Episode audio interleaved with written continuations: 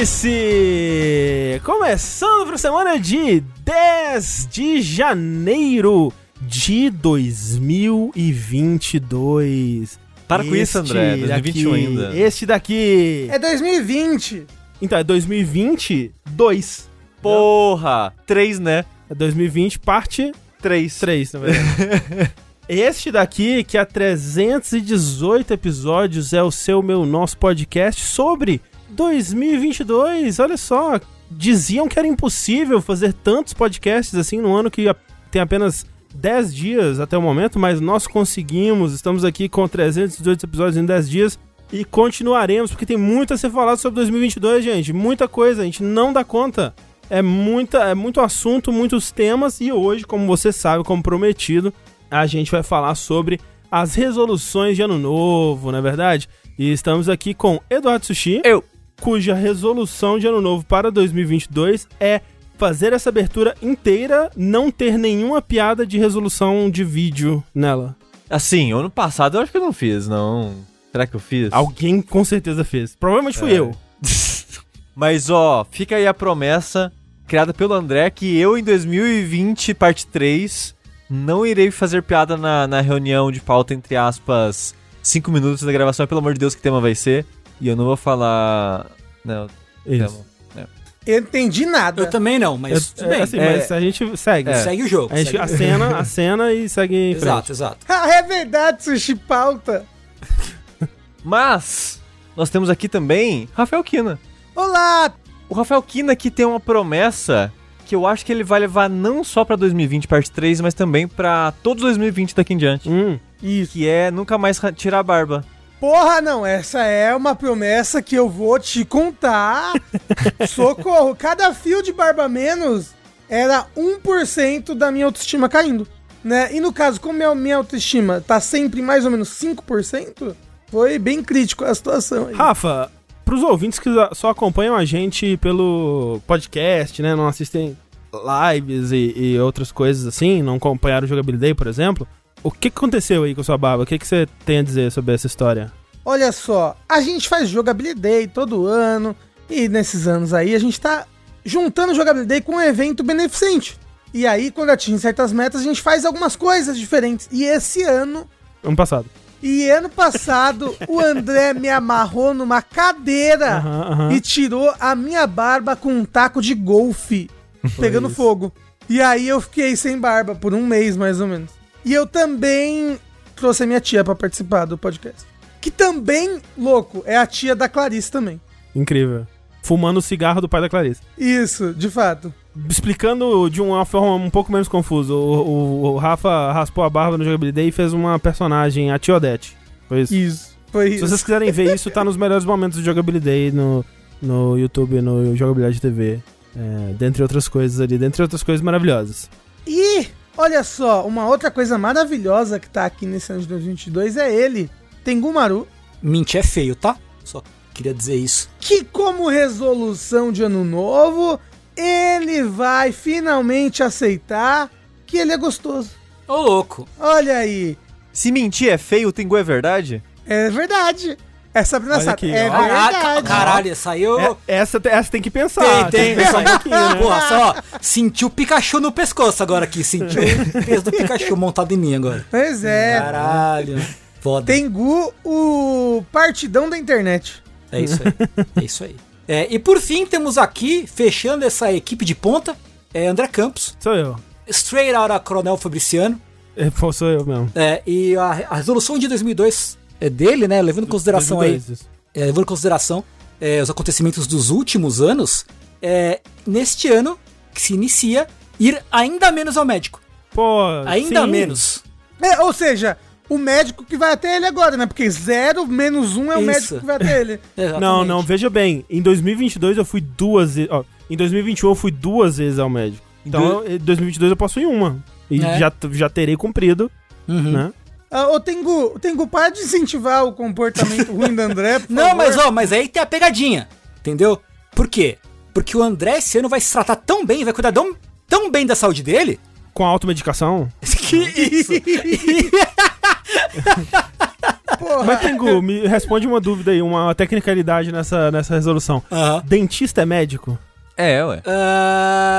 Se- não. Eu- não, não, não é. Não, então Não é. tudo bem, Não. porque dentista pelo menos eu preciso ir esse ano. É importante. Esse ano, pra você ver como é que, tão, como é que tá complicado É o negócio. importante, é importante. É. Em algum momento desse ano. Em algum momento desse ano eu preciso ir no dentista. Queria dizer que eu já fui em dois médicos já esse ano. Porra, Sushi, esse ano? Esse ano. Dez no, dias? no mesmo dia, até. Caralho, é uma, é uma média de um médico a cada cinco dias. É uma médica, uma, uma médica. É uma média. É uma médica de um médico por segundo. É isso. Essa é a parte da sua resolução de ano novo, Sushi? Ir no médico? E gastar muito mais dinheiro que eu gostaria, aparentemente, né? Caro essas coisas aí. Então, tem que fazer convênio. Então você aí pode ajudar o Sushi a ir ao médico, porque afinal de contas, tudo que a gente faz aqui no Jogabilidade, tirando um adzinho aqui ou outro, né, que a gente de vez em quando descola, é graças a pessoas como você aí, que vão mês após mês nas nossas campanhas do Patreon, do PicPay, do Padrim, com o seu sub na Twitch também, e fazem a sua parte, porque qualquer valor que você contribui lá, a partir de um real por mês, já faz toda a diferença pra gente manter tudo isso aqui funcionando todos os médicos pagos, todos os boletos em dia. Ou nem tão em dia assim, mas né, o que importa é ev- eventualmente pagá-los. E com o na Twitch também, né? Que a gente queria ter feito esse, essa organização até o Jogabilidade, mas é uma coisa que em breve a gente vai fazer aí pra tornar o Tier 2, né? O Tier 2 de sub um pouco mais atrativo aí, porque desde que houve o Twitch Apocalipse brasileiro, né? O Tier 1 e o Prime, eles acabaram é, sendo bastante desvalorizados. O que não quer dizer que não tem valor, a gente agradece e fica muito feliz com todos os Primes, todos os subs Tier 1 que vocês dão aí. São de extrema importância. Mas, de fato, se você puder dar um subzinho Tier 2, que tal? Então, agradecemos a todo mundo que contribui para essa baguncinha toda. E vamos lá para mais um ano dessa loucura, né, que a gente vive. É ser sempre surreal de pensar. Então, muito obrigado por providenciá-la, Uhum. por fazê-la é, ser uma realidade. Aliás, antes da gente entrar no assunto principal, você ouvinte, você espectador, né? Que se você não tá ouvindo, você pode, você pode assistir essa gravação ao vivo, justamente É no verdade. twitch.tv jogabilidade. Você deve estar se perguntando, ué, vocês não iam começar a se juntar pra fazer É. o vértice todo mundo junto? Como foi, né? O Uhum. último vértice do ano passado, 2021, foi presencial, correto? Exato. Esse, não. Mas que Não. caralho? Mas que Mas caralho? que caralho. Né? Que caralho, André, explica. Que caralho é esse? É, é assim, eu posso explicar que é mais É, fácil. eu acho que o né? Rafa pode explicar. Tá bom. né? Ok. Como a variante Omicron tá pegando geral e eu peguei um avião ontem pra vir pra São Paulo, a gente achou, ih, melhor não, né? Queria dizer que uma colega de trabalho italiana pegou e vários amigos dela pegaram nesse final de ano aí. Eita, rapaz. É, não, o número de pessoas, meu Deus do céu, você vê no Twitter, o pessoal parece que 90% do Twitter pegou essa porra. e Meu aí, né, Deus. co- como eu tava viajando, peguei é, avião, fui comer fora, é melhor, é, eu vou fazer um, como é que fala? Um PCR antes de eu ir pra Jogabilicasa da próxima vez, que vai ser só sexta-feira, né? Supostamente, supostamente. Supostamente sexta-feira. Vamos ver isso aí, mas é, tem que tomar bastante cuidado. Então, como a gente disse, 2020 parte 3, é, continue a se cuidar e sejam responsáveis aí com as tretas que vocês arrumam.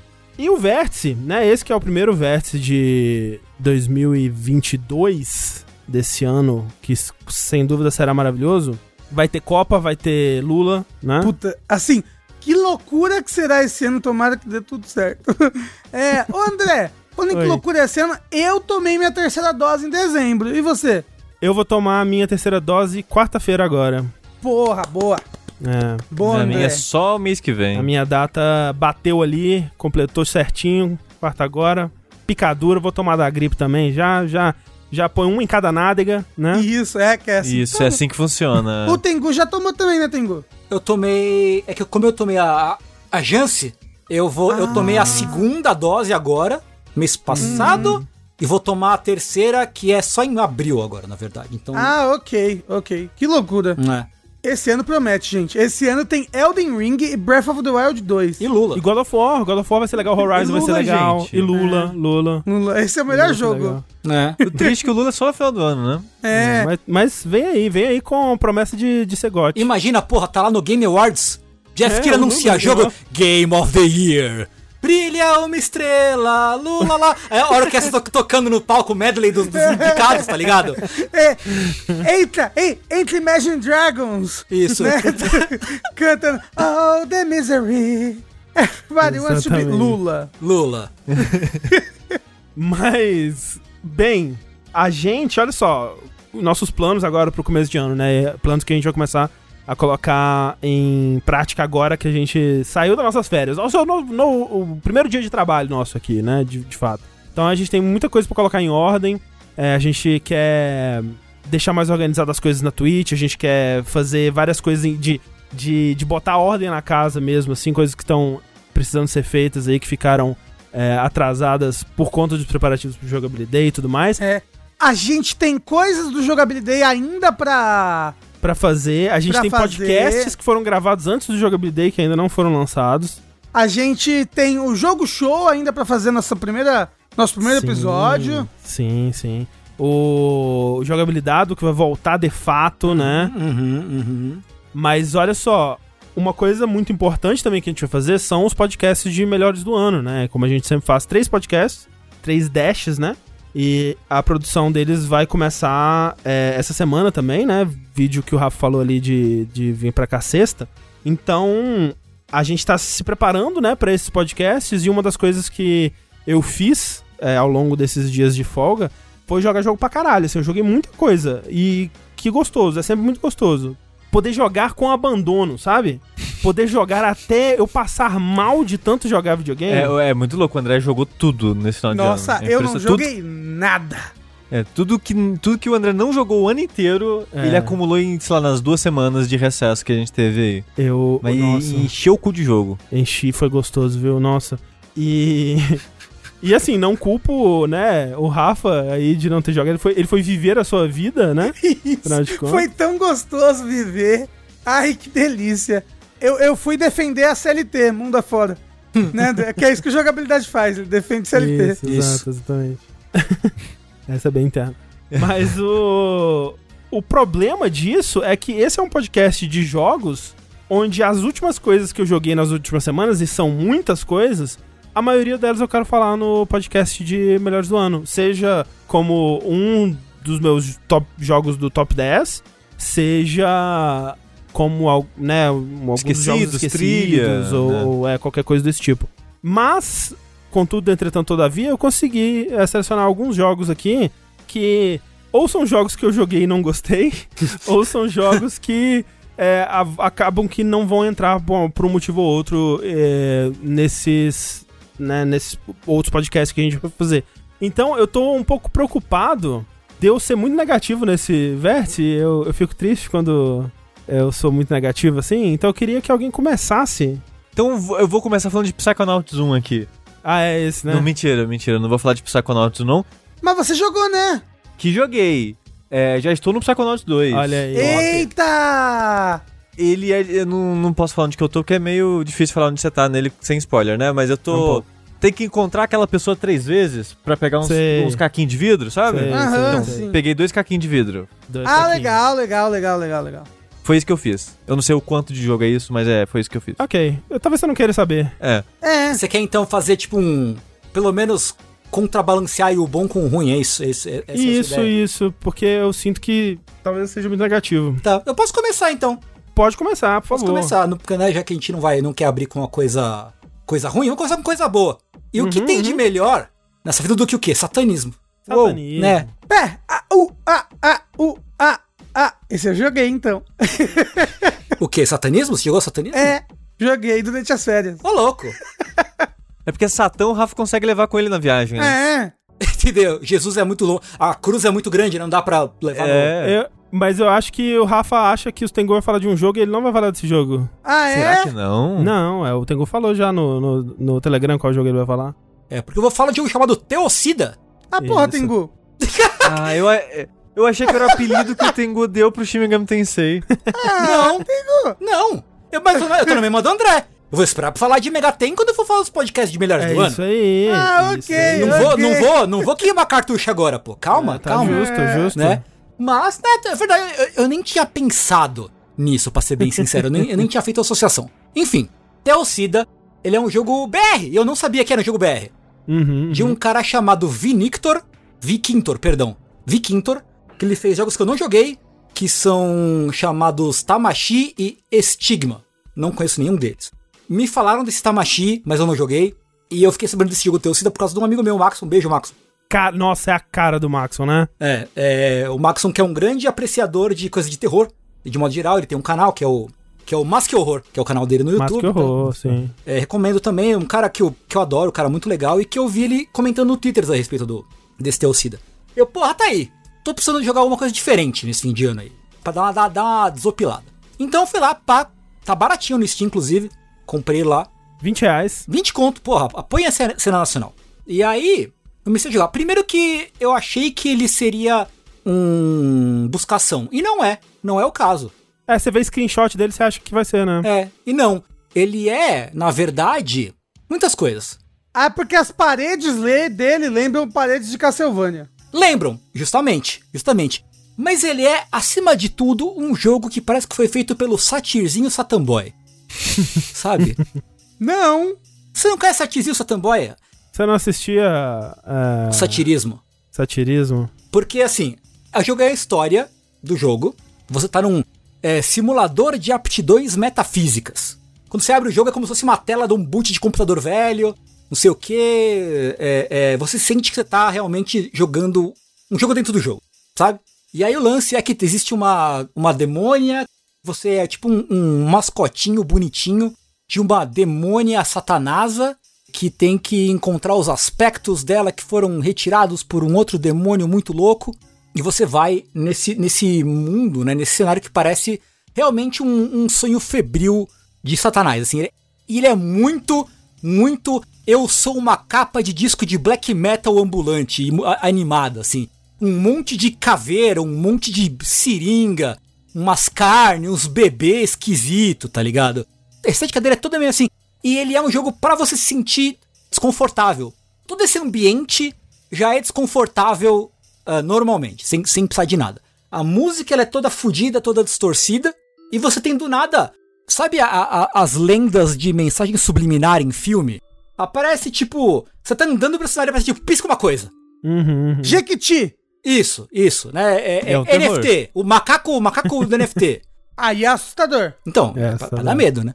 Pisca, aparece um demonião fudido e você vai pra uma cena que tem um diálogo que você não entende, que é escrito com umas runas, sei lá do que.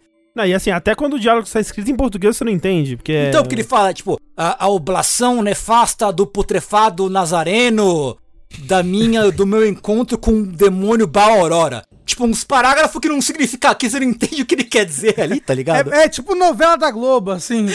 Isso, isso.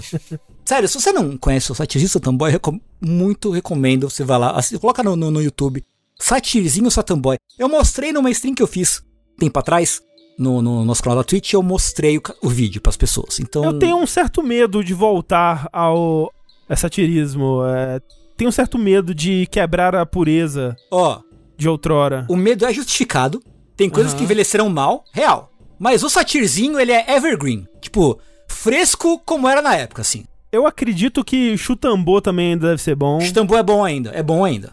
É, É bom, é enfim. bom. Enfim. Então você tem toda essa estética realmente de ser um jogo que te deixa nervoso e desconfortável, não só por essas animações e pelas imagens que piscam, mas também pela toda a imagética, né? Im- Imagina uma coisa blasphemous, mas sem a, a beleza estética de obra de arte. Total, achei, eu, eu senti um pouco. Porque quando o Tengu. Eu nunca tinha ouvido falar desse jogo na minha vida, né? Uhum. Aí o Tengu falou que ia recomendar ele. Aí vamos ver que é esse jogo aí. Aí eu comprei, dei uma jogadinha ali, joguei, devo ter jogado uma horinha dele. Uhum. E é bem isso, eu senti uma vibe bem Blasphemous mesmo, né? De usar essa imagética religiosa de uma forma blasfêmica, né? Uhum. Vamos dizer assim. Mas realmente com essa, com essa vibe creepypasta, né? Uma Uhum. coisa meio a, a Cruelty Squad até, só que um pouco mais agradável visualmente, né? Porque o Sim, Squad ele quer te agredir mesmo. É, sim. Então, sei lá, você vai entrar numa sala, tem uma pessoa crucificada com peitos e cabeça de, de mariposa com umas. Tipo, é tudo meio assim no jogo. É, é tu- tudo meio assim. Mas tudo bem. O que, que é a porra do jogo, no fim das contas? Ele é um, um jogo de plataforma com puzzle, a princípio. Mas ele é, ele é em fase, então. Isso, ele tem vários mundos. Ele tem um hub principal e várias bocas de demônio em que você entra pra resolver puzzles. É, e aí os puzzles são por tela, né? Tanto que você tem um Isso. botão, você segura Select, você reseta a tela. Isso. Caso você se encontre numa, numa situação ali que vo- você fudeu o puzzle e não dá pra sair de onde você tá, por exemplo. Isso, isso. Lembra um pouco Braid, um pouco de É. Super Meat Boy, que tem umas telas que são mais intensas de plataforma e tal. Sim. Pense em algo nesse, nesse, nesse viés aí. Você foi até onde, André, quando você jogou? Eu peguei o primeiro aspecto ali, né? A Uhum. primeira coisa. E matei o primeiro chefe. E aí eu fiquei andando tentando encontrar a próxima coisa pra fazer. Que não e achou? é um pouco confuso, né? É, é. E aí eu devo ter ficado uns 20 minutos tentando achar a próxima coisa. E aí eu parei. É, então, o lance é, bom, enfim, como o André falou, né, tem cada mundo é dividido entre várias salas, e a mecânica principal é, você pode deixar uma caveirinha num lugar. A única ação que totem, você né? faz é um, é um totem, uma caveirinha, que fica lá. E ela vai, com o tempo, vai, vai desaparecer. Então, os puzzles são, via de regra, você... Toda sala você tem que ativar uma, um, um botão para abrir a porta e ir pra outra sala. Toda sala é alguma variante de resolver um puzzle para poder deixar um totem no botão e sair da sala. É porque o que o Totem faz, ele, ele é como se fosse a sua presença Isso, ali, né? isso. Então, tipo, você tá numa plataforma que ativa a porta, mas você precisa ir até a porta, né? Então você deixa um Totem ali na plataforma e ela funciona como se você estivesse ali, né? Uhum. E aí você pode deixar três totens de uma vez, né? Uhum. E eles, como o Sengu disse, eles têm esse timer, então né, a dificuldade vem disso. Sim. Então isso, né, esses, esses puzzles tem de vários tipos, né? Então tem esse simplesinho de você só deixar o totem no botão e ir embora. Tem um que aparece um outro de você na, na- no outro lado da sala. Então você tem que controlar os dois ao mesmo tempo e deixando o totem é, e, e ativando o botão pra é, desaparecer barreira e aparecer a barreira de novo. Né? Então toda essa brincadeirinha aí de, de você manipulando movimentações e tal. Tem um. Depois, num outro mundo, aparece um, um botão que você, se você fica- parado em cima dele, o seu totem anda sozinho, porque tem algumas barreiras que se você passa por ela, o totem some. Então você fica antes da barreira, posicionar o totem no lugar certo, ir pra esse botão, fazer o totem andar sozinho, enfim, ir completando a, a coisa, né? E tem chefe, o que eu achei interessante ter chefe num, num jogo desse, né? Em que você não tem nenhum. não tem combate, né, a princípio. Então, eu não lembro exatamente qual é o chefe da primeira fase. Mas o da segunda que eu fiz era meio que uma cobra bizarra que vem e que, tem que ir escapando dos tiros dela. É, o primeiro é um, um cadáver aberto, pendurado, assim. É, E aí você tem, você tem que deixar os totens nas plataformas e as plataformas viram que turrets pra atirar no. É isso, é isso. Achei interessante ter, ter boss num, nesse Sim. tipo de jogo, assim, né? E o doido é assim, você, quando você começa, o primeira, a primeira fase tá aberta, né? Você entra e tá aberta. Aí você completa, beleza, pega, o- pega o aspecto e vai embora. Aí você tá, beleza, pô, vai ter alguma outra que tá aberta. E tem umas salas abertas só tem uns NPC que falam com você. Tem umas portas que tem uma chavinha em cima que você entra e parece que não tem nada. Você vai andando, vai andando, vai andando. E eu descobri que justamente você precisa entrar numa porta que tem chave, descobrir como resolve o puzzle da chave e aí abrir a próxima fase. Ah, é a porta da chave que eu tinha É, feito. por exemplo, tem uma que acho que foi a. Eu resolvi duas. Tem uma que é assim: você entra numa sala e não tem nada. Sala vazia e uma barreirinha. Nesse jogo, até o jogo, jogo te fala no tutorial. Você pode olhar pra cima e pra baixo, além de onde o seu boneco tá. Pra você resolver, você precisa olhar pra baixo. Aí ele dá um pan na câmera pra baixo e aparece um, um bicho vermelho dando risada assim. Gigante. Quando você volta a câmera, a tela tá cheia desses bichos. E a barreira abriu. Aí você pode continuar e resolver um puzzle pra pegar a chave. né? A outra tem desenhos em três salas diferentes. Você tem que in- interpretar os desenhos pra ativar certos botões na ordem certa. E aí você pega outra chave.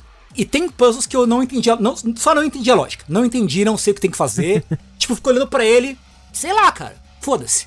Mas é legal isso, tipo, eu, eu fiquei meio perdido, Uhum. mas de um jeito curioso, assim. Ele é tipo, intrigante, ué, eu achei. É intrigante, é. Eu, tipo, É. ué, o que, que será que eu tenho que fazer? Sim. E aí, sabe o que é legal? Você jogou só, só essa sessão. Só isso, aham. Quando você liga o jogo pela segunda vez, você não começa no jogo, você começa numa sala. Como se fosse Myst, tá ligado? Caralho. Primeira pessoa. Uma sala tudo preto e branco, no escritório. Você com, com o controle. É tipo como se fosse um ponteiro de mouse. Você pode explorar a sala. Caralho. Aí, tipo, você entra, você anda pra frente uma tela e tem um computador. Com a tela de título do teu Cida nele. Se você clicar no computador, você volta pro jogo. Se você interagir com coisas na sala, você descobre umas cartas E a inscription? é, tipo, umas cartas em francês, umas cartas que é só código, umas cartas que é tipo manual do programa de coisas metafísicas. Então, tipo, ele é meio que um, um adventure com um puzzle na narrativa, que é meio que um ARG, mas dentro do jogo ainda assim. E essa pegada meio creepypasta, É? né? Sim, eu achei ele super interessante. Super interessante É, o jogo, bem eu tô intrigante interessado mesmo. pra voltar. Estou intrigado. Tanto Uhum. que eu achei que eu fiz fiz quatro mundos dele. E eu achei todos eles bem fáceis. E eu sou uma pessoa que sou ruim de puzzle. Hum, Então eu não, não terminei ainda. Então o que eu acho é que a verdadeira. O jogo de verdade é você fazer essa conexão entre os dois ambientes. sei. Descobrir qual é o mistério e pegar as informações de dentro pra fora, de fora pra dentro. Sabe? Porque tem uma, uma porta que você não abre. Tem uns papéis que é tudo com código. Tem outro computador na sala que você tá, né? Então eu imagino que seja de verdade, de verdade seja isso. O, o rolê do jogo. Então, assim, cara, que surpresa, assim. Eu não recomendo pra todo mundo porque é um jogo meio perturbador de verdade, assim. Ele é, ele é bem enervante. Mas olha só, eu não sei o que que muda, Hum. mas quando você vai começar, você tem a opção de escolher sem censura e com, com, com filtrado, né? Isso, assim. isso, Eu isso. realmente não sei o quanto que muda, mas Uhum. É, eu não vi qual é que é a diferença também. umas. Não vi. Sim, talvez jogando pelo conteúdo filtrado, talvez seja mais. ah, um pouco menos desagradável. É, mas tendo um jogo bem, se você jogar ele sem filtro, ele é bem enervante, bem ah, ah, incômodo. Tipo, se você olhar uma- algumas screenshots ou algum vídeo do jogo, você vai entender é, o que eu tô falando. Mas de qualquer forma, ele é, pô, que nem o André falou, 20 conto no Steam, DevBR, pô, show, sabe? Fiquei muito feliz de conhecer o jogo, porque eu, eu quero agora conhecer os outros jogos que esse cara fez. Sabe? Porque eu- deve, se for assim, tão interessantes quanto esse, eu acho que é um cara que vale a pena acompanhar. Um- o nome dele é Vikintor, nunca tinha ouvido falar dele. Também não. Mas aí, muito legal. Teocida. Falando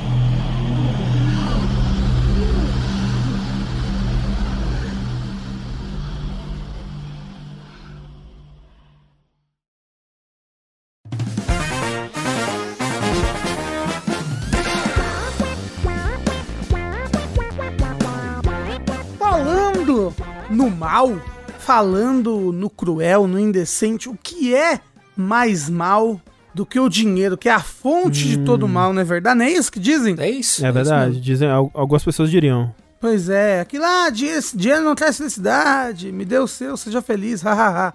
Mas olha só, quem é o personagem mais ganancioso da história dos videogames? É ele, o Mario, do mal. Uhum. o Mario do mal, que é o Wario. Assim, o Mario por si só já é ganancioso também, né? Mas ele é um ganancioso do bem, ele é um unicórnio, né, que chama aí, Ele é André? um Você que- unicórnio. Você que vê Shark Tank aí. Isso, ele é um unicórnio. É, É um unicórnio. Agora, o Wario, ele é o Evil Mario, né? Então, eu quero falar aqui de um jogo que lançou faz um bom tempo já. Digo, comparação aí, é tipo, ele lançou dia 10 de setembro do ano passado. E é pra, pra ser um jogo que é um- do- de uma série que eu gosto bastante, demorei bastante pra jogar ele também. Porque é caro pra caralho, né? Exatamente. Eu quero falar do WarioWare Get It Together, que é o jogo da série WarioWare para o Nintendo Switch e que eu só não joguei antes porque é caro pra caralho. Ele é muito caro. Ele lançou 60 dólares, né? É, ele, ele é... Ele tá 250 real, se não me engano, 249, é, 250 reais. Uau. E aí eu fui jogar ele agora nesse final de ano, joguei principalmente enquanto eu viajava, porque um ouvinte me deu de presente de Natal. Olha aí. O nosso grande amigo Renan, nosso PR. show. Obrigado, Ah, Renan. obrigado, Renan. Obrigado, Renan. E aí, eu pude jogar. Ele, eu entendi porque. Porque assim, para quem não conhece, o WarioWare é uma série de jogos do Wario, que apesar de ela ser do Wario, ela tem todo um, um cosmos próprio ali de personagens, né? Do Wario que não. Que não vão pra Nintendo ali, que não são nem personagens do Wario Land, são personagens especificamente do WarioWare. E aí ela é uma série de jogos de minigame. Minigame? Como assim? Vai ter Pong, vai ter Tetris? Não. Você tem mundos e esses mundos têm, vamos supor, uns 30 minigames cada mundo. Só que são mini, mini, mini, minigames. Entendeu? São jogos de 3 segundos, 4 segundos, 5 segundos. Alguns diriam, Rafa, que são microgames. Isso, exato, exato. E o que você tem que fazer muitas vezes é descobrir o que, que você tem que fazer. Tipo, aparece ali um, um dedo andando pro lado e pro outro e um nariz. E aí você tá, cara, o que, que eu faço? O que, que eu faço? O que, que eu faço? Aí você aperta o botão. Tô falando do primeiro jogo especificamente que você só mexia com o D-pad e um botão. Você aperta o botão e o dedo sobe. Se o dedo tiver alinhado com o nariz do buraco, com o buraco do nariz, aí ele pum, encaixa e você ganhou o game, entendeu? Mas só que você tem tipo 3 segundos para olhar, entender o que tá acontecendo. Normalmente ele, ele te fala uma frase pra tipo encaixe. Aí você, ah, tá bom, então tem que encaixar o dedo no buraco, né? Então você, você para você interpretar essa frase, ver o que tá acontecendo ali, descobrir qual botão que você tem que apertar e fazer alguma coisa e ganhar um minigame. A graça desses, como, como o Rafa falando, desses anteriores, né, pelo menos, era esse choque, né? Era essa surpresa, porque, como o Rafa falou, de 3 em 3 segundos está sendo bombardeado por esses conceitos bizarros, gráficos, que muitas vezes eram, sei lá, colagens que às vezes envolviam fotos, uns desenhos, uns gráficos esquisitos, umas pessoas bizarras, assim. E fazendo alguma coisa que, tipo, você reagiu muitas vezes era é uma coisa meio intuitiva, como o Rafa falou, assim, ó, o dedo vai no nariz, óbvio, né? Tipo, ah, a fruta vai no cesto. São coisas que normalmente, né, você vai olhar e criar uma relação com elas. Mas nem sempre também, né? Tem uns É. que são muito doidos mesmo. E o bacana do WarioWare é que ele costuma utilizar as features de cada console que ele lança muito bem, né? Então, o primeiro WarioWare foi pro Game Boy Advance, o segundo... Apesar de que tem, tem mais um outro no, no Game Boy Advance que usa a função de você tiltar a tela. É, ele vem com. O cartucho vem com um giroscópio dentro. É um Isso. cartuchão. E o jogo é legal pra caralho. É muito Exato. legal. O, o- é Twisted, eu acho que chama, né? O do, do o que vira. E aí você tem o do DS, que é muito legal. É, o do Wii é bem legal também. E uma outra coisa legal pra quem, pra quem é fã é que, além de- dele ter esse, esse microcosmos aí de personagens do WarioWare, eu acredito que é feito pelo mesmo pessoal que faz o Riff in Heaven, né? Sim. Então, é, tem a mesma loucura visual do Riff in Heaven, o mesmo É, charme. pelo menos a arte assim. é a mesma, né? É. São jogos mu- muito legais, estão entre os meus favoritos, assim. E fiquei bem animado quando vi que ia lançar pro, pro Switch. Só não fiquei animado porque realmente 60 dólares é um jogo bem caro. É, ainda mais aqui no Brasil, que tudo é muito caro, socorro. Mas qual que é então a pegada? Qual que é a gimmick desse WarioWare novo, o Wario- o WarioWare Get It Together? A gimmick é, o Switch, ele tem dois Joy-Cons. Então, a, a ideia deles é que, poxa, todos os nossos jogos, todos os minigames agora vão ser é, minigames que você pode fazer com duas pessoas. Então, cada um pega um Joy-Con e você vai controlar os personagens. Normalmente no WarioWare, você nem. Você, quando você vê o jogo, você não sabe o que, que você tá controlando. Você tá controlando o dedo que tá mexendo, você tá controlando o nariz. Às vezes você aperta e de repente vai vir um garfo do outro lado da- do, do lugar, assim, então você não sabe. Nesse não, você vai, você vai estar controlando os personagens em 2D no cenário. E agora com a gimmick do jogo, que é você. Você e mais um amigo vão estar controlando os personagens fazendo a mesma coisa que você fazia antes. Exceto que, obviamente, um pouco mais limitado, porque você sempre vai estar controlando esses personagens. Só que como assim você controla os personagens? Na historinha do jogo, o Ari e os seus amigos caíram pra dentro do videogame e agora eles têm que escapar e o videogame tá cheio de bug. Eles têm que vencer os bugs pra escapar dos videogames. Então essa é a historinha. E cada um do, do, do Ari e dos seus amiguinhos virou um bonequinho cabeçudo. Que você controla e é quase como se. Quase como eles fossem, tipo, cursores de mouse. Assim, porque vários dos bonecos voam. É, você se movimenta com, com analógico. To- todo mundo tem, tem a movimentação e um botão que você aperta. Então, vários deles, vo- você se movimenta livre. Por aí, aí o, o botão deles faz alguma coisa. Tipo, o Wario, ele ataca. Ele dá um dash na, na direção que você tá andando. Uma ombrada. Tem um outro personagem que ele atira nessa direção. A Ashley, que é uma personagem bem famosa aí do WarioWare, ela atira pras oito direções que ela tá olhando. Tem personagem que só atira pra direita, personagem que só atira pra esquerda. E aí tem os personagens mais loucos, que normalmente são os piores, mas que, tipo, o personagem não se move. Ele só fica parado e atirando. E aí, quando ele tá no minigame, tem coisas especiais na tela que você, quando você atira, você se teleporta. E aí fica mais difícil ainda, né? Porque você tem que lembrar de como aquele personagem se mexe e em três segundos descobrir como você vai se mexer pra resolver aquele puzzle ainda. Mas o jogo, ele, ele te obriga a jogar com esses outros personagens ou é... No modo história, que é o modo que você usa pra desbloquear as coisas e, e depois também ficar tentando pegar high score, né? Porque boa parte do WarioWare é você vencer o mundo e depois você fica rejogando o mundo pra pegar um high score legal, pra você ver todas as variedades de fase, pra você ganhar moeda pros gachas do jogo, né? Porque o, o WarioWare sempre teve gacha no sentido japonês de gacha, sabe? Que é. Você bota uma moedinha, roda o negócio e cai uma bolinha com alguma, alguma surpresa, alguma, algum novo mini, mini-jogo, alguma cor diferente pro seu personagem, esse tipo de coisa. Tudo com moeda em game, sem microtransação. E aí, quando você joga pela primeira vez no modo história, nas fases, nos mundos dos personagens, você tem que jogar com aquele personagem. Mas você sempre joga com uma party. Você nunca joga com um personagem só. Então você, você sempre joga com pelo menos, sei lá, acho que quatro personagens. Então você escolhe escolhe três, aí o quarto é o personagem daquele mundo que você tem que usar de qualquer maneira. Uhum. E o que vai acontecendo é que a cada mini-jogo, a cada micro-jogo que passa, vai ciclando o personagem que você tá usando. Então, vamos supor que você tá com o Wario, 9volt, Ciclano e Fulana. Aí o primeiro microgame, o Wario, depois 9volt, depois Ciclano e depois Fulana. Depois o Wario, depois 9volt. Ficar sempre nessa mesma ordem. E normalmente no modo história, o, o boss do mundo você sempre faz com o personagem que é o, o personagem dono daquele mundo, por assim dizer. Mas, Rafa, você tá falando então que você escolhe antes de saber o que as fases vão ser, qual a parte você vai usar. Isso, mas todos os personagens conseguem fazer todos os minigames. Então, é isso que eu ia perguntar, porque você falou que tem uns personagens que são bem merda de controlar e outros que são mais fáceis de controlar e todos fazem os mesmos minigames. Sim, todos conseguem fazer os mesmos minigames. Então não importa o personagem que você escolhe.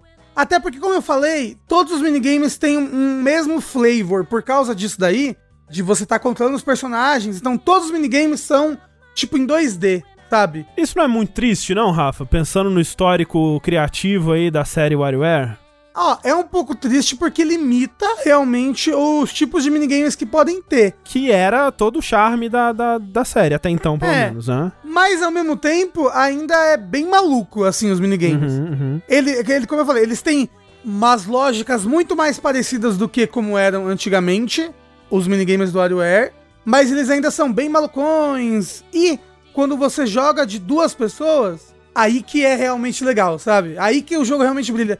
Eu sinto que de- o, o single player dele é legal, mas não é tão legal quanto era o single player antigamente, que era o único modo praticamente que existia, exceto por alguns minigames à parte. Mas ainda assim, considerando multiplayers, porque, né, tem aquela coisa, qualquer jogo com, com amigos vai ser legal, mesmo que o jogo não seja legal. Não é mais legal, por exemplo, o WarioWare de GameCube? Que a gente inclusive já jogou no Saideira, em multiplayer. O de GameCube não é o. É um que é multiplayer, que é feito pra ser é multiplayer, mesmo, é. né? Dá pra jogar até com quatro pessoas, que a gente jogou com quatro pessoas. Porra, não lembro. Então, eu não joguei do GameCube pra saber se era. Você jogou no, no Saideira? Joguei? Sim, Não, com a gente aqui. Não lembro disso. Mas joguei então. Então, de fato, perde. Perde sim um pouco da. Da nossa. Qual a nova loucura que vai aparecer aqui nesses próximos três segundos. Mas ainda é muito louco. Uhum. Ah, ainda é muito louco, ainda é divertido. Você provavelmente vai ficar pegando sempre os mesmos personagens. Porque tem uns personagens que são injogáveis de tão ruim que eles são. Tipo qual? Ah, tipo, tem um que tá na tela agora. Eu acho que é o 16 Volt, alguma coisa assim. O grandão, o cara grandão. É, isso. O irmão, o irmão mais velho da família Volt. Aham, aham. Ele é muito ruim. Ele não se mexe. Hum. Então, quando você. Quando você mexe o. quando você usa o D-pad com ele, ou. Não é o D-pad, o Uhum. Analógico. Aham. É, quando você usa o direcional com ele, ele, ele mira ao redor dele, ele só fica parado no mesmo lugar. E aí o botão de ação dele atira. Só que se for algum minigame que você tenha que se posicionar em outro lugar, Aí nessas fases aparece pra ele um lugar em que se ele atirar, ele se magnetiza até o lugar e fica preso, entendeu? Hum. Então, aliás, todo mundo da, da família Volt é meio estranho nesse sentido. O 9 Volt, que é a criancinha, ele fica andando sem parar de skate de um lado pro outro. Você, você não tem o que fazer. E aí o botão com ele atira um ioiô pra cima. Que também, se tiver algumas fases que necessita que você vai pra um outro andar, uma fase que, sei lá, você tá num prédio, você tem que escapar pelo alto do prédio porque o prédio tá pegando fogo. Aí nessa fase, pra ele e também pros outros aí, é, ou- outros personagens que necessitam, vai aparecer um negócio que prende o personagem se você atirar ali, e aí tipo um elevadorzinho especial. Tipo, todas as fases são. Todos os personagens passam, mas as fases meio que se adaptam àquele personagem, sabe? Tem coisas especiais numa fase pra esses personagens que são mais especiais de controlar. É o tipo de coisa que na teoria parece muito legal, eu acho. Tipo, ah, ok, vamos adicionar mais um elemento de aleatoriedade no, no, no- no minigame pra ele ser mais muito louco. uh! Mas você acha que na prática funcionou, que agregou alguma coisa legal à fórmula do jogo, você ter esses, esses bonecos? Você, tipo, depender do movimento da mecânica de um boneco específico dentro do, do- desse minigame? Assim, vê- vê- eu não sou Rafa Uhum. e eu não joguei o jogo. Mas o que me parece é que o WarioWare é uma série que ela é um pouco limitada no que ela pode ser, Uhum, né? Então sim. eu entendo de onde vem a vontade de trazer uma coisa nova pra poder dar um ar fresco. Eu vou, né, eu respeito e eu acho total. legal você tentar, né, já é o que a quinta, sexta versão do jogo, né? A quinta, sexta É. iteração da franquia aí. É legal tentar trazer algo novo. Mas me parece que é um algo novo que, ao invés de expandir, limita, né? Uhum. Parece. Então, mas é. Eu, eu acho que foi o jeito deles. Ah, vamos inovar nessa iteração aqui. E dá certo. Tipo, como eu falei, é divertido você ter os personagens. É legal você, você controlar esses personagenzinhos de cada um. Porque normalmente esses personagens que existem, acho que desde o primeiro WarioWare, eles são tipo plano de fundo pra historinhas, né? Eles mesmo, você, você não joga com eles, né? Você nunca joga com o Wario no WarioWare.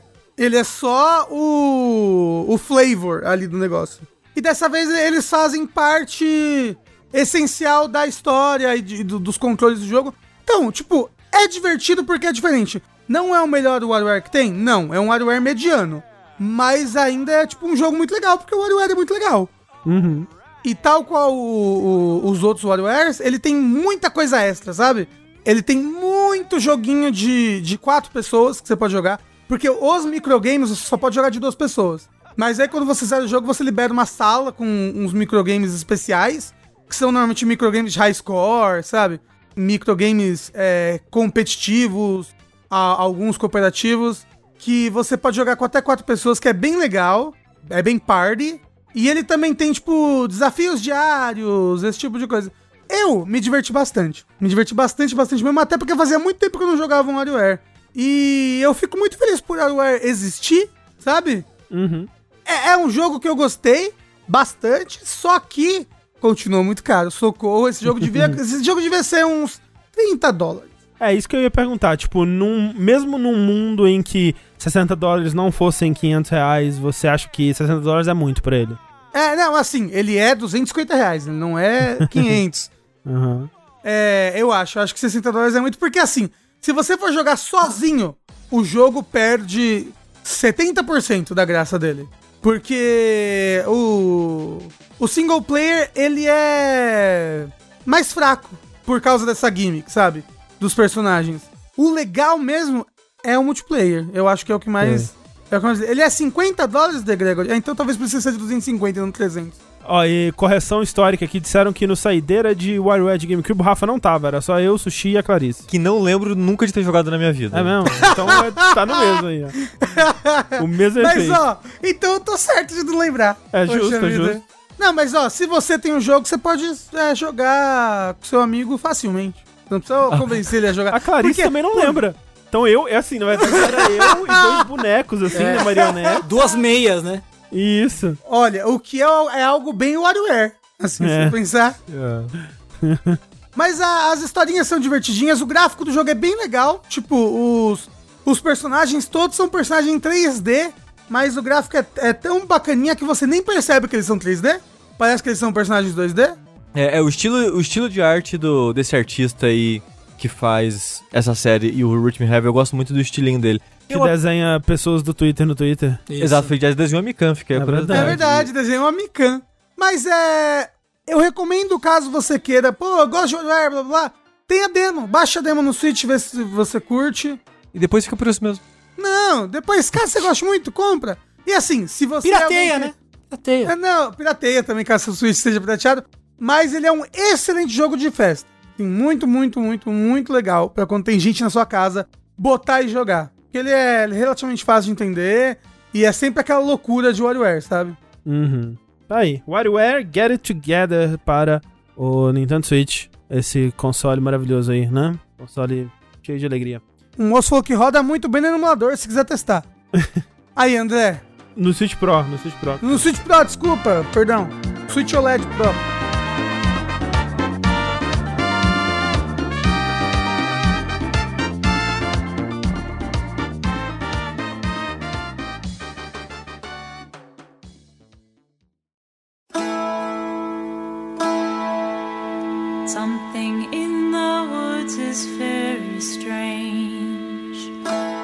Esse daqui fosse um vértice de notícias, o que ele não é, nós provavelmente estaríamos falando do- da matéria da Bloomberg sobre o estúdio do Ken Levine aí, né? Que aparentemente é um péssimo líder e as pessoas odeiam ele. Jamais diria algo assim de uma pessoa que todos os jogos têm problema de desenvolvimento. Exato. Que, pra quem não sabe, né, o Ken Levine é, trabalhou nos Bioshocks aí, e aí ele fechou Irrational pra... Supostamente, né, a história parece que ele demitiu todo mundo da Irrational e pegou, tipo, umas 15 pessoas pra fazer um estúdio novo pra ele, pra ele realizar seus sonhos de fazer um jogo pequeno. E tá nessa desde 2013, desde 2014, sei lá, tentando fazer um jogo aí que hum, supostamente vai mexer com os Legos narrativos, né, o, que ele tem, acho que em 2014 ele fez uma palestra da GDC falando do- dos tais Lego narrativos aí, que é essa ideia de você fazer uma narrativa procedural, né, de você ter uma, uma história que é, ela é montada não por um escritor, mas por blocos que o escritor vai criando, e esses blocos podem se encaixar em outros blocos e e ali você cria, né, uma história com esses vários bloquinhos. O roguelike do roteiro. O roguelike do roteiro, exatamente. Que é uma coisa, na verdade, que tá aí já há muito tempo. Muitas tentativas de, de fazer isso é, existem já, né? E eu vou falar de um jogo que eu comecei a ouvir falar sobre ele justamente nessa época agora de final do ano. É um jogo que ele tava em Early Access já há uns dois anos aí, mas saiu é, formalmente em 2021. Que é o Wildermyth, né? Que eu ouvi falar sobre esse jogo nessa vibe do Lego narrativo, né? Nessa é, descrição de que é um jogo com a narrativa procedural muito impressionante. Eu já ouvi né, em podcast pessoas falando que é o mais próximo que os jogos já chegaram de é, reproduzir a experiência do Dungeons and Dragons sem um mestre humano, né? O Wildermyth ele é um jogo que ele se passa em, em três etapas, né? Primeiro você cria lá o seu sua party de, de, de aventureiros, você cria três personagens e aí você pode né, escolher tudo sobre eles, né? Tipo, desde aparência, nome, é, traços de personalidade, né, classe, etc, né? E aí tem uma introdução que ela é bem D&D clássico mesmo, RPG tradicionalzão, assim, que os personagens eles se encontram, né? Aí tem um ataque na cidade, aí você vai pra defender e descobre que tem uma, uma trama, né, de um, um mal antigo que tá pra retornar, e aí os seus três heróis, eles vão partir ao longo de muito tempo, né? Vários anos aí, porque a história ela tem esse lance de se passar ao longo de muito tempo, né? Os seus heróis eles eventualmente vão envelhecer, vão morrer, vão ter filhos, vão se casar e tal. E é tudo procedural essa história. Tudo procedural, tudo nada nada é fixo ali, né? Tipo, aliás, a, a trama por detrás das campanhas, né? Que ele, te- é- é- é- ele também é uma ferramenta pra você criar campanhas tipo essas, né? Você pode jogar uma das cinco campanhas que o jogo vem, ou você pode jogar uma campanha 100% procedural, que nem essa essa história base, né? Do ah, tem esse esse mal antigo que vai retornar e, e tudo mais. E cada uma dessas campanhas, é, eu joguei as duas primeiras. Cada uma delas você vai enfrentar uma da- das dos tipos de inimigos, das classes de inimigos que o jogo tem e vai ser sobre esse tipo de inimigos e tudo mais, né? A primeira são uns bichos meio cutulo, né? Tem uns bichos que são uns inimigos que são me- mecânicos e outras coisas assim. Mas se você quiser, você pode fazer uma campanha 100% procedural E se eu não me engano, eu não fui atrás disso, mas eu ouvi dizerem que tem como você criar sua própria campanha, né? Ele te dá as ferramentas pra você construir as cenas e fazer a historinha do jeito que você quiser.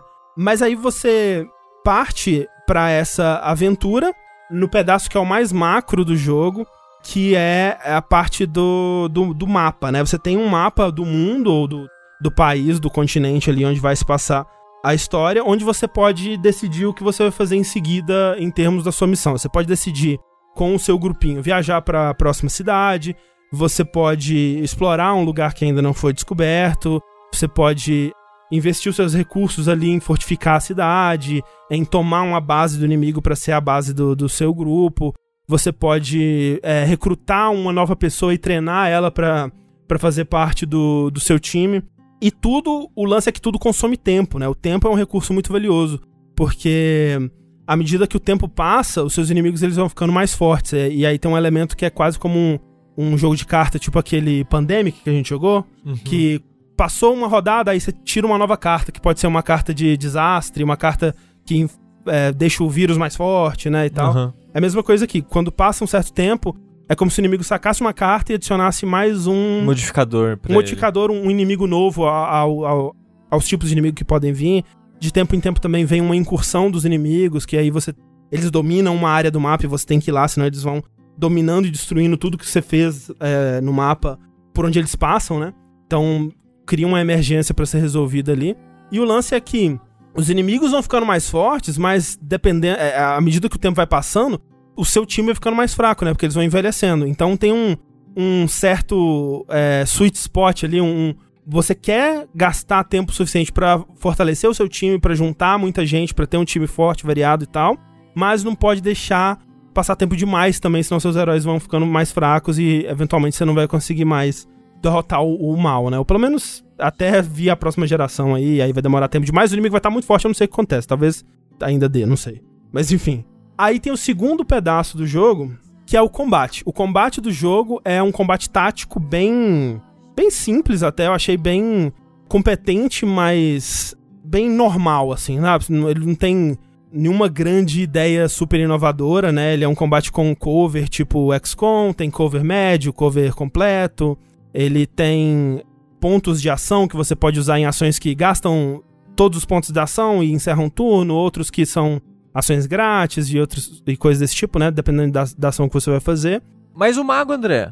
Então, o legal do, do combate é que o mundo desse jogo, apesar de ser bem clássico, assim, bem uma vibe bem D&D, medieval, fantasia e tal, ele é um mundo original, né? Então ele não, por exemplo, é um jogo de fantasia que não tem elfo, que não tem orc, que é muito doido isso para pensar.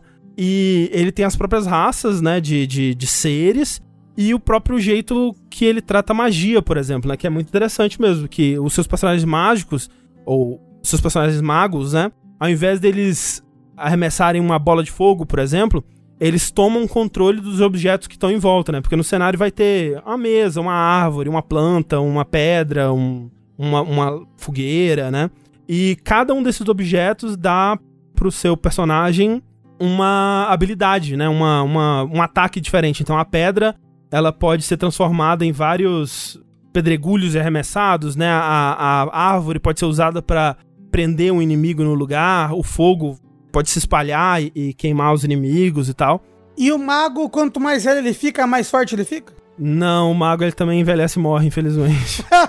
Droga. É, mas é muito, é muito interessante, né? Tipo, Porque você usa muito bem o ambiente ao seu favor. E tem também habilidades do mago e de outros personagens que vão poder modificar o ambiente também, né? Criar uma fogueira onde não tem, ou tacar fogo numa parada. Então, por exemplo, o seu arqueiro, ele pode usar uma flecha de fogo pra tacar fogo num chão com folhas, por exemplo. E aí o seu mago vai lá e usa esse fogo pra arremessar no, no inimigo. Dá pra fazer umas sinergias bem legais. O combate é bem legal, assim. Tipo, é simples. Realmente não tem em questão de gameplay, nada muito diferente, inovador, mas é muito competente, é bem divertido e tem combates bem, bem intensos mesmo. É, é difícil? Porque normalmente jogo tático assim costuma ser difícil, né? Nas campanhas que eu, que eu joguei, pelo menos, ele vai ficando complicado à medida que o tempo vai passando. Quanto mais tempo passa, realmente vai ficando mais difícil. E é aquele tipo de combate que você pode se fuder muito rápido, assim, sabe? Tipo, as coisas. Uma, um turno que você cometeu um erro, que você não fez a coisa mais ideal possível, você se vê cercado de inimigos e você pode morrer. E é parte, eu acho, do que ele quer que você faça, né? Porque uma das coisas que você pode fazer é sacrificar um, um herói seu, porque ele quer que você não veja o- os heróis como algo como são esses caras aqui. Ele quer que morram gente, entrem novas pessoas, que passe o tempo, aquela coisa toda. Então, o- a morte do herói ela é tratada como uma, uma coisa que pode ser muito vantajosa pra você, porque o herói morrendo, você pode escolher que ele. É, por exemplo, se você não quer que aquele herói morra de forma alguma, você pode escolher que, ok, ele vai escapar desse ataque mortal, mas ele vai ter um dano permanente pelo resto da vida. Então ele vai ter menos 10 de, sei lá, de agilidade, vamos dizer. Ou se você deixar ele morrer, ele pode dar um golpe final de morte, assim, que ele vai tirar 10 pontos de vida dos inimigos. Ou então ele dá um, um- um discurso emocionante que deixa todo mundo inspirado e, e mais forte e tal. Então o combate ele pode ser bem intenso, assim, é, espe- especialmente no mais pro final, à medida que as campanhas vão, vão avançando. Mas André, Hum, tem alguma coisa que eu tô curioso aqui. hum, Você parece estar falando positivo do jogo até agora. sim. É, eu quero saber que hora que você vai virar. É, eu quero saber quando vai vir o porém. Porém, a parte que foi a parte que me venderam do jogo, e talvez eu estou 100% pronto pra aceitar, até porque a recepção desse jogo tem sido majoritariamente positiva, eu só vejo pessoas que amam esse jogo e, e consideram ele um, do, um dos jogos do ano aí. E fica aqui o meu, é, né, o meu disclaimer que realmente eu não, não entendo muito desse tipo de jogo. É, jogos procedurais geralmente não são a minha praia.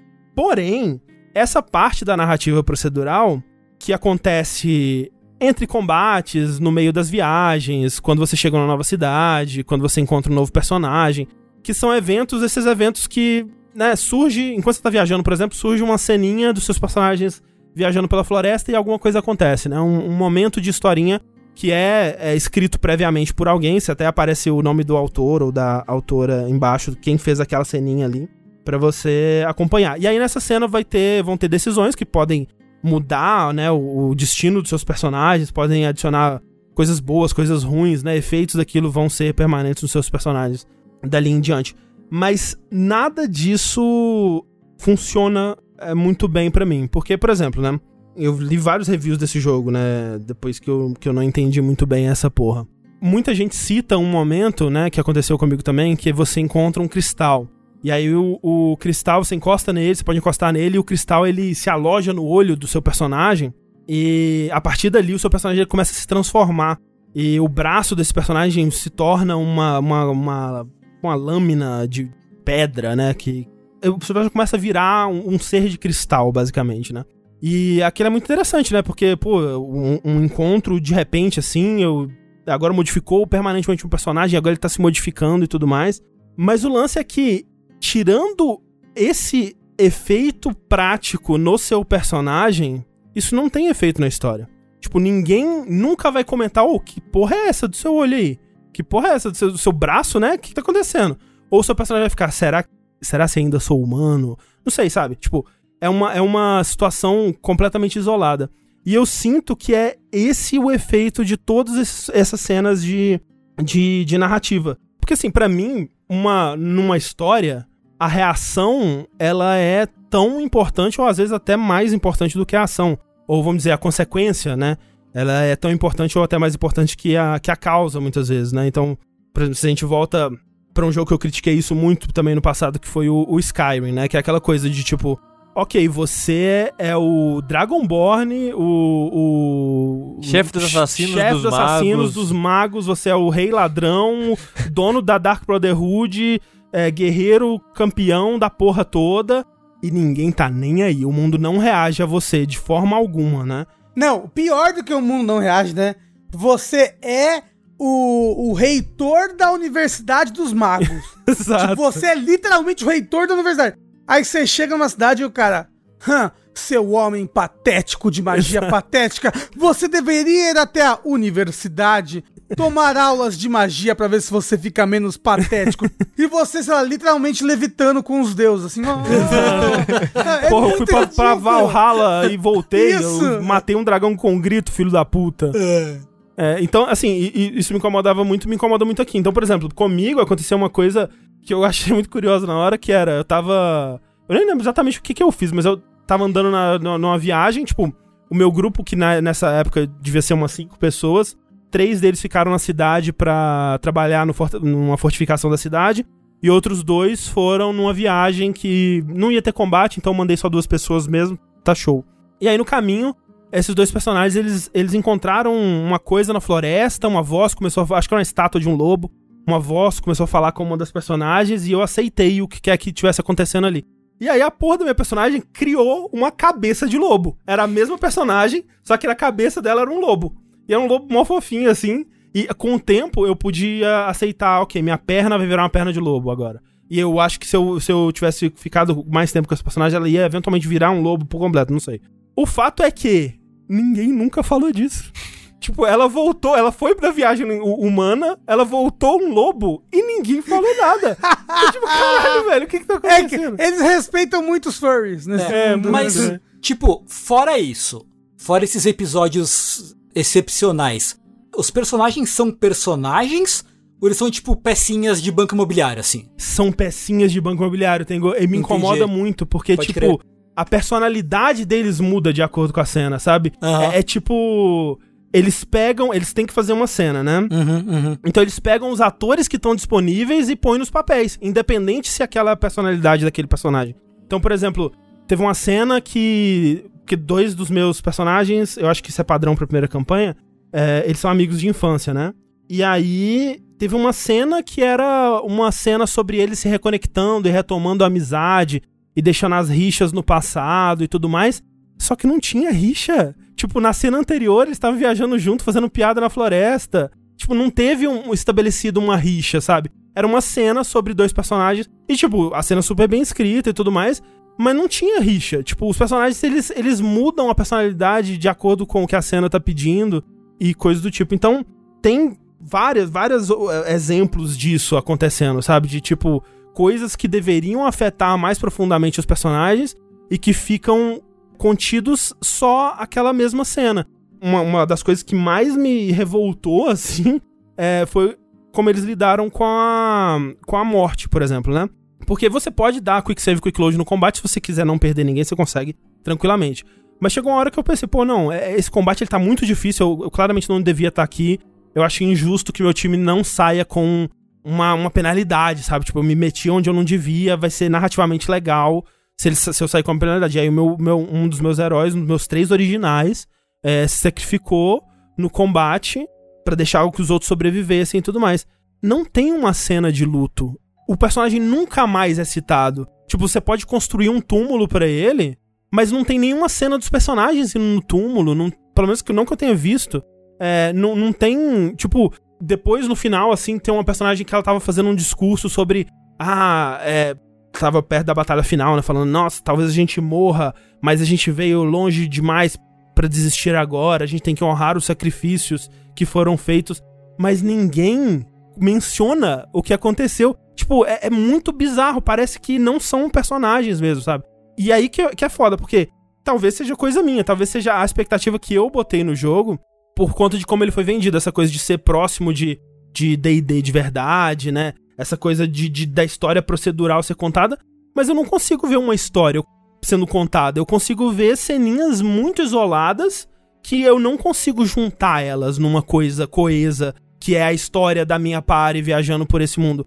Não, eu- é um- uma ceninha aqui, o que aconteceu nessa ceninha fica nela, o- os efeitos práticos no personagem, tipo, ah, mais 3 de HP, vai ficar vai permanente, é, vai, vai continuar, né, pra, pra dali em diante, a arma que ele pega, ou coisa do tipo. Efeitos práticos do personagem em combate permanecem, mas a narrativa em si não funciona nada pra mim. Não fica. Não, não- eu fiquei muito, muito, muito decepcionado nesse sentido. Sei lá, tipo, pra mim, outros jogos que eu já joguei pouco, por exemplo, o Crusader Skin 3, eu joguei pouquíssimo dele. Mas ele faz um trabalho muito melhor nesse sentido. É- E é claro, tipo, tem que levar em consideração que é um jogo minúsculo, né? Assim, eu, eu. Por isso que eu me sinto mal falando é, que eu não gostei do jogo. Porque é um jogo de um. É o primeiro jogo de uma equipe que parece, parece ser, tipo, umas seis pessoas e. é, parece ser é, da mesma família, até porque os sobrenomes, quando você vai ver os- os- nos créditos, é o mesmo sobrenome pra muita gente e tal. Mas eu só achei que a- a- a- o jeito que eu vi esse jogo sendo hypeado e vendido e, e olha, você precisa jogar porque ele é uma revolução na narrativa. E eu realmente vi nesses termos mesmo, muita gente falando, que era essa revolução na narrativa procedural.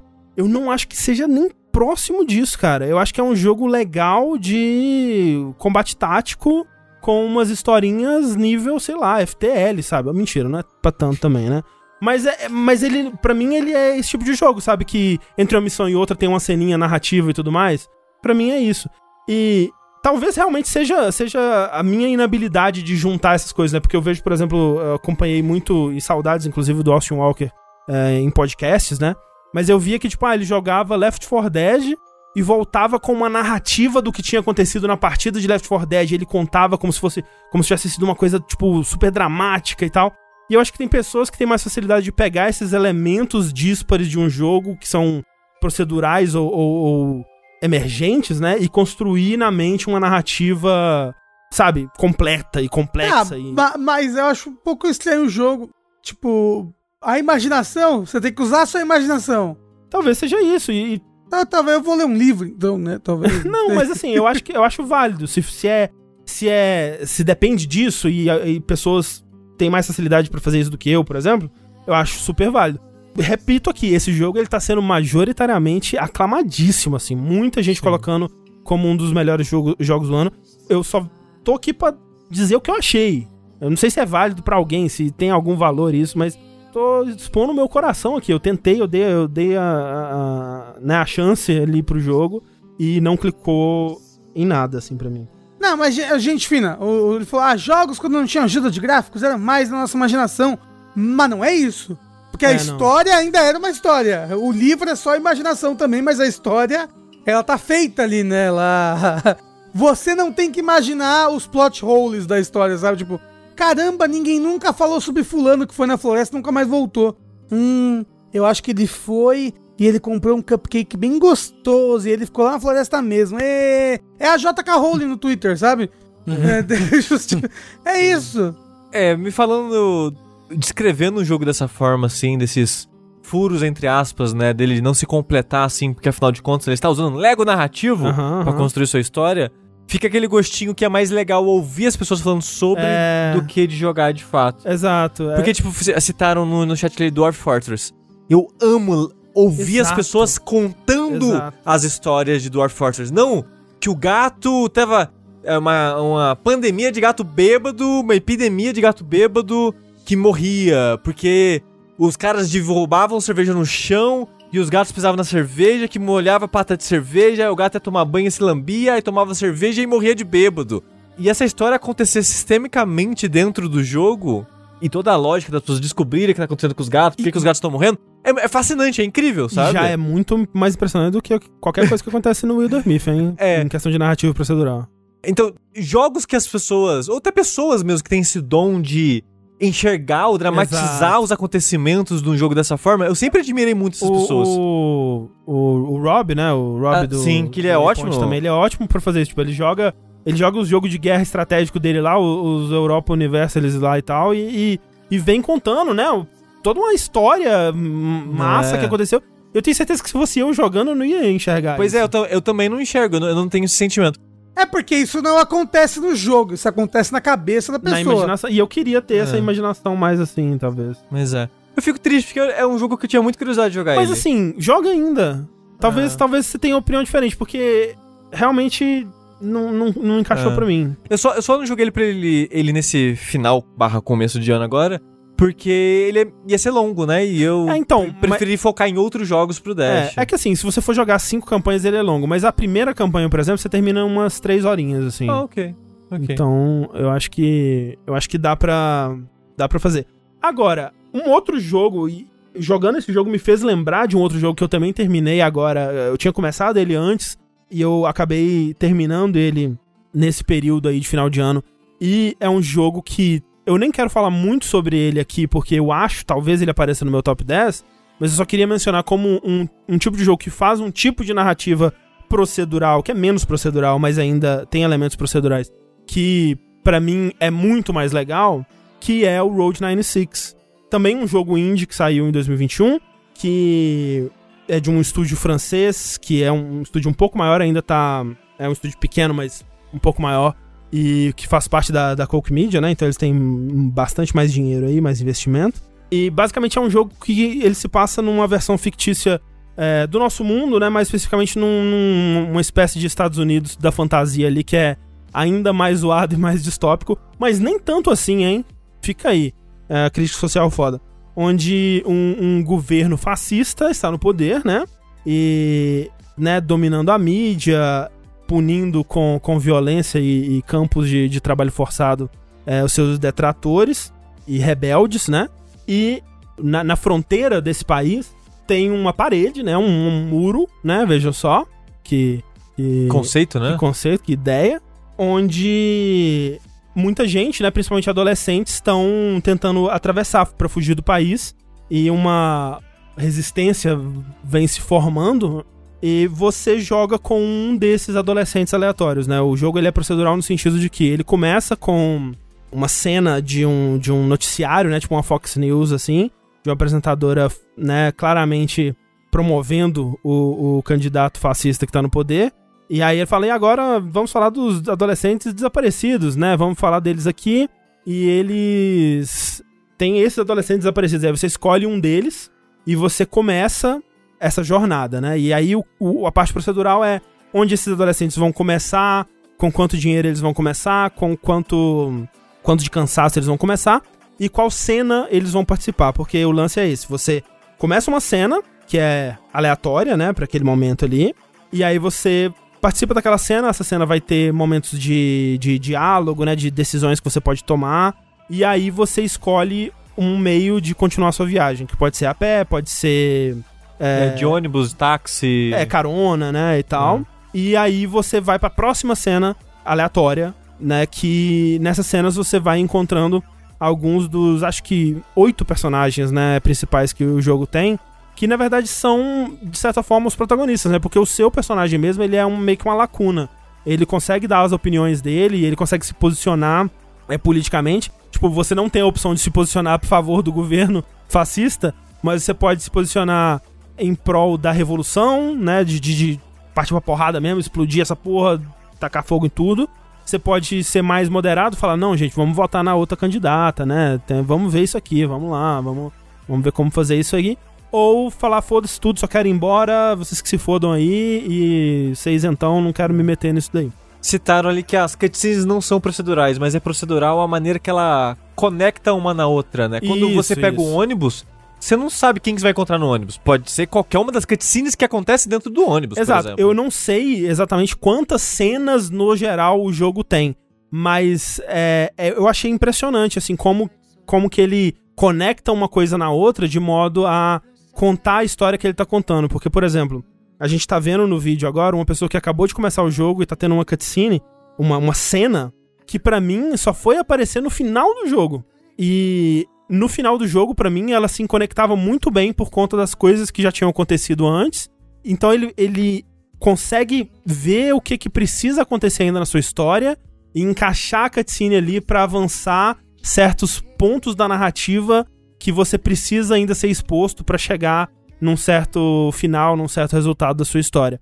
E eu achei impressionante em alguns momentos que tem coisas que, que aconteceram que eram, tipo, pareciam muito vitais pra história e que eu só vi porque eu peguei uma, um- uma carona em vez de pegar um ônibus. Eu não sei o que teria acontecido se eu tivesse pegado o ônibus. Como é que ele ia trazer esse ponto da narrativa pra mim nesse momento, que era muito necessário de acontecer nesse momento pra mim. O, o- a, a parada é que pra você ver o- um dos finais do jogo, que o jogo tem, sei lá, uns 4, 5 finais, que são pequenas variações do mesmo Uhum, final, uhum. basicamente, é, você tem que ver todas as cutscenes. Você tem que Todas, ver. é? É, você tem que ver todas as cenas com todos os personagens principais, É porque eu- digamos assim. Eu não sei, Sushi, porque você consegue ver o progresso que você tem com cada personagem embaixo, né? Isso. E pra mim nem todos tinham chegado no 100 ainda. É. É. Pra mim, eu acho que quando eu terminei, eu tinha visto todas as cutscenes de todos. Eu acho. É. Tanto que chegou um momento, assim, mais pros meus últimos personagens, que várias vezes não tinha mais conversa.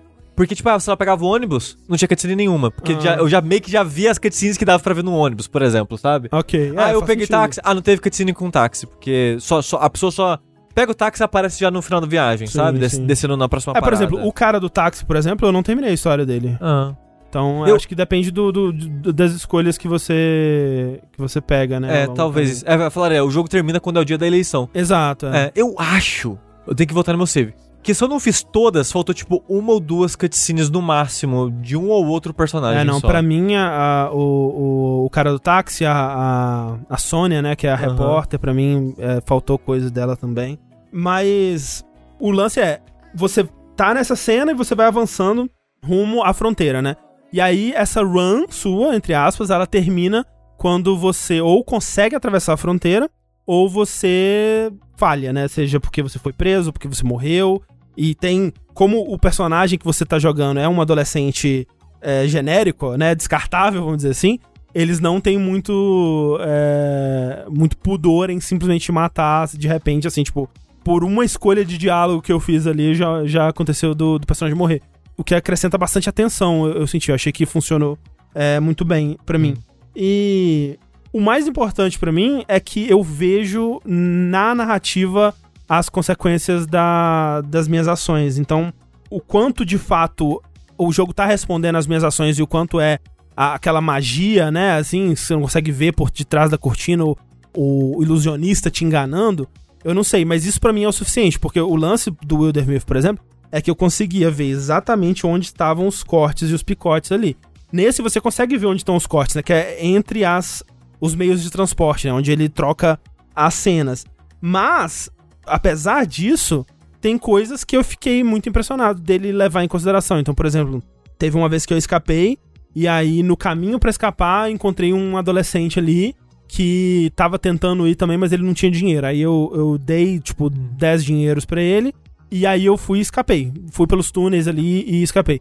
Na minha run seguinte, eu peguei uma carona policial, ele tava do meu lado no, no carro, e falando assim, ah, eu... eu eh, eu ouvi dizer que um, um cara aí, ele escapou pelos túneis, eu tentei escapar pelos túneis também, mas não consegui. E tamo aqui tentando ainda, né? Então, tipo, me pareceu, né, um, um resultado da- das minhas ações. Se eu não tivesse feito isso, será que isso teria acontecido? Não sei. Mas o que importa é que a ilusão funcionou. E em, em poucos momentos o jogo, é, de fato, quebrou é, essa ilusão pra mim, né? Então, tipo, por exemplo, uma das vezes o meu personagem ele morreu na, na travessia pra salvar uma outra personagem lá. Na, na run seguinte, todo mundo tava falando da morte desse, desse adolescente, sabe? Então, esse tipo de coisa, assim, de ver a- as consequências do, do que aconteceu anteriormente é, repercutindo no mundo, é algo que eu acho que ele faz muito É. bem. É, é interessante como ele faz isso, porque as escolhas que você faz ao longo normalmente não vai ter reflexo pro próximo personagem. Não, Porque é. as cutscenes que avançam a história dos NPCs que você encontra meio que são isoladas entre si. Sim. Mas quando você chega nos momentos finais, que é a parte da montanha, ou a parte da. como você vai cruzar a fronteira, fronteira, basicamente, hum. independente de como você escolher, tem vários locais onde você pode, de alguma forma, deixar uma consequência. Tipo, você pode deixar Isso. o dinheiro debaixo da pedra, você pode dar o dinheiro pro carinha, você pode fazer. E- Dependendo se você conseguiu escapar ou não, Uhum. vão falar no próximo, tipo, ah, ó, ouvi dizer que alguém conseguiu escapar, ou não, ouvi dizer que alguém caiu e morreu. Não, e, e outra, tipo, ao longo do caminho também você vai encontrando esses personagens e você, com base nas suas ações e conversa com ele, você vai influenciando esses personagens também no que eles querem fazer. Então, por exemplo, tem dois caras que eles estão procurando essa repórter, né? É, eles querem prote- proteger ela porque alguém vai, vai atentar contra a vida dela. Então você pode ajudar esses personagens a descobrirem a identidade desse, desse assassino. Ou então você pode ser mais é, revolucionário ou menos com o pessoal da revolução tentar puxar gente. A violência não é, né, né, né, né, não vamos, não vamos também apelar pra tanta violência assim, ou não. Tem que explodir essa porra mesmo. E aí, não sei, mas me parece, né, tipo, o que eu, o que eu falei pra eles fazerem aconteceu numa cena em seguinte. Então eu acho que eu, que eu influenciei, né? Eu É. acho que teve a consequência de É, fato. influenciar suas escolhas gera os finais diferentes do É, jogo. é. né? Então, assim, eu achei muito interessante. Como eu disse, ele é bem menos procedural, obviamente, mas é aquela coisa, é, é um equilíbrio, né? Tipo, o, o- esse lance da, da narrativa procedural, ele nunca vai poder ser 100% feito pela máquina, né? E esse, ele consegue manter a ilusão de uma, de uma história que eu não consigo ver exatamente onde estão as peças que estão se mexendo por detrás ali, e me dá a ilusão de uma história que tá sendo montada aos poucos ali pelas ações desses personagens. Então eu achei um jogo muito, muito legal. o Road 96, que infelizmente só tem pra PC por enquanto.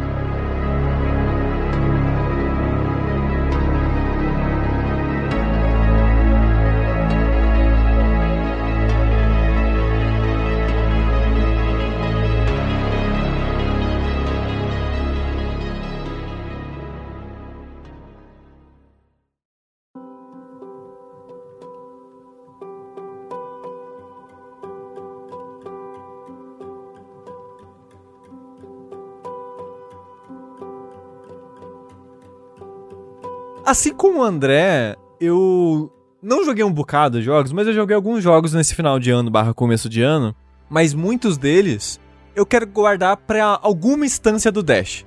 Seja pra citar brevemente entre os jogos que quase ficaram lá, ou tá no top 10, ou vai estar tá nos esquecidos. Vai ter alguma situação nesses Dashes, né? Eu- então eu preferia deixar esses jogos pra aprofundar neles lá. Então eu tive pouca opção de jogo, é, infelizmente, pra falar aqui. Então eu vou falar do jogo que eu mais tenho jogado, que é Wordle. Mentira, não, não vou falar de Wordle aqui, porque o Oh, Wordle não... mas assim, a gente podia, poderia falar de Wordle. Ah, pode, vamos lá, mini bloco de Wordle, vamos lá. É, Tipo, tá. é um fenômeno muito interessante. Eu acho tão legal quando todo mundo tá jogando alguma coisinha junto, sabe? Justo, justo. É, É que não é bem um videogame, mas a gente É, pode... é um Ué, videogame, como É não? um videogame. É um É um, videogame. é um jogo que se passa no vídeo da sua tela É. ali. É, ok. Eu diria mais uma brincadeira do que um jogo, mas... Talvez toda brincadeira é Ah, um então jogo. Dear Esther não é jogo agora. É. Gone Home não é jogo. É... Dito tudo isso, então vamos lá rapidinho. O Wordle é um jogo de palavras onde você tem que, em seis tentativas, tentar acertar a palavra misteriosa do dia. E o legal é que a palavra misteriosa do dia é pra todo mundo Pra- que vai exato. jogar esse jogo. E, é Exato. uma, e, e você só joga uma vez por dia também. Isso, eu não joguei de hoje, então não dei spoiler da palavra de hoje ainda, por favor. Que eu tenho jogado com a Thalissa e hoje ela voltou a trabalhar. E aí eu não consegui jogar com ela antes dela sair pro trabalho. A gente ia jogar quando vol- ela voltasse ao trabalho, mas ela voltou ao trabalho quando ia começar o vértice. Não, não consegui jogar com ela ainda. Então não, não me dei spoiler da palavra. Fala, fala essa, essa, essa frase toda que você falou, isso com brincar ao invés de jogar. Não, porque a gente brinca junto, aí eu tô esperando ela voltar pra gente brincar. Entendeu? Não é, é jogar. É. É, jogo. Mas é- esse jogo ele já tem rolado há um bom tempo, há quase um ano, mas ele estourou recentemente. Pelo menos ele chegou na minha bolha recentemente, há umas duas semanas atrás. E eu, eu ficava olhando pros quadra os quadradinhos coloridos no Twitter e me perguntando que porra é essa, mas nunca procurando no Google que de fato era aquilo. Até que um dia alguém colocou um link. Aí eu cliquei e eu caí Mas no no, buraco. no link dos quadradinhos geralmente tem o link, não? tem. Não? Não, é só o nome e o número. Ah. Tudo isso que eu falei vai fazer sentido em breve. Porque assim, que nem o Rafa tava falando, esse jogo todo é uma palavra que coloca no servidor que gerencia ali o joguinho pra todo mundo. E quando você finaliza essa partida acertando ou errando, você pode exportar o, o- a sua partida, digamos assim, pro mundo. Pode postar no Twitter, rede social, o que seja. Aí a maneira que o jogo funciona é o seguinte: você tem seis tentativas pra acertar uma palavra de cinco letras. É sempre cinco letras. Quando você escreve uma palavra, o jogo vai dizer é, se aquela letra tá presente na palavra final, se aquela letra ela tá no se ela tá presente e no lugar certo, se tá presente no lugar É errado. regra de cara a cara. Exato. Não é cara a cara, não. É tem um jogo que é, é isso, de, de, de adivinhar o padrão, né? Que você põe os pinos, Sim. né? E aí você tem que adivinhar o padrão da outra pessoa. É, é tipo meio que um jogo de lógica, só que Um com jogo palavras. da forca, só que. Senha, é isso daí mesmo. Sem a Mastermind, falaram Isso, ali. Isso daí. E a parada desse jogo, eu acho que o que faz ele ser mais divertido é compartilhar, que nem o Rafa tava falando. É você pegar o seu ranking, a sua performance no dia e compartilhar ela com o mundo. Quando você compartilha, não tem as letras, né? São só as cores. É, isso, Então- é, isso que é a sacada de mestre deles. Então vai estar lá, tipo, cinza, cinza, verde, amarelo, cinza, amarelo. Então você sabe que o sushi, na primeira tentativa dele, errou as duas primeiras letras, acertou uma letra, mas sem saber a posição dela, acertou uma letra na posição dela e acertou outra letra sem saber a posição dela. É, exato. E, com base nisso, quem tá jogando, com base na sua primeira palavra, você. Ah, beleza. Então na palavra final, eu vou eliminar isso, eu vou colocar essa num- numa outra caixa na próxima tentativa. E a HUDzinha é muito boa porque o teclado que você escreve isso não é o teclado do seu celular, é o teclado do próprio site. Então ali ele já colore as letras de acordo Uhum, com uhum. o que você já descobriu sobre elas. Então é muito intuitivo e gostosinho de fazer, e é bonitinho, e a maneira que é animadinha as letrinhas, é tudo muito gostoso de, de, tá ali e jogar, brincar com a paradinha. E depois você compartilhar com o mundo. E, e é muito engraçado porque agora chegou num ponto que de manhã, tipo, 7, 8 horas da manhã assim, é uma enxurrada de quadradinho colorido na minha timeline. É. Mas eu não acho ruim que, tipo, sei lá, tem 20, 30 pessoas jogando de manhã assim quando acorda. Porque a maneira que eu jogava, antes da Thalissa voltar a trabalhar agora, a gente acordava, sei lá, 8 horas da manhã.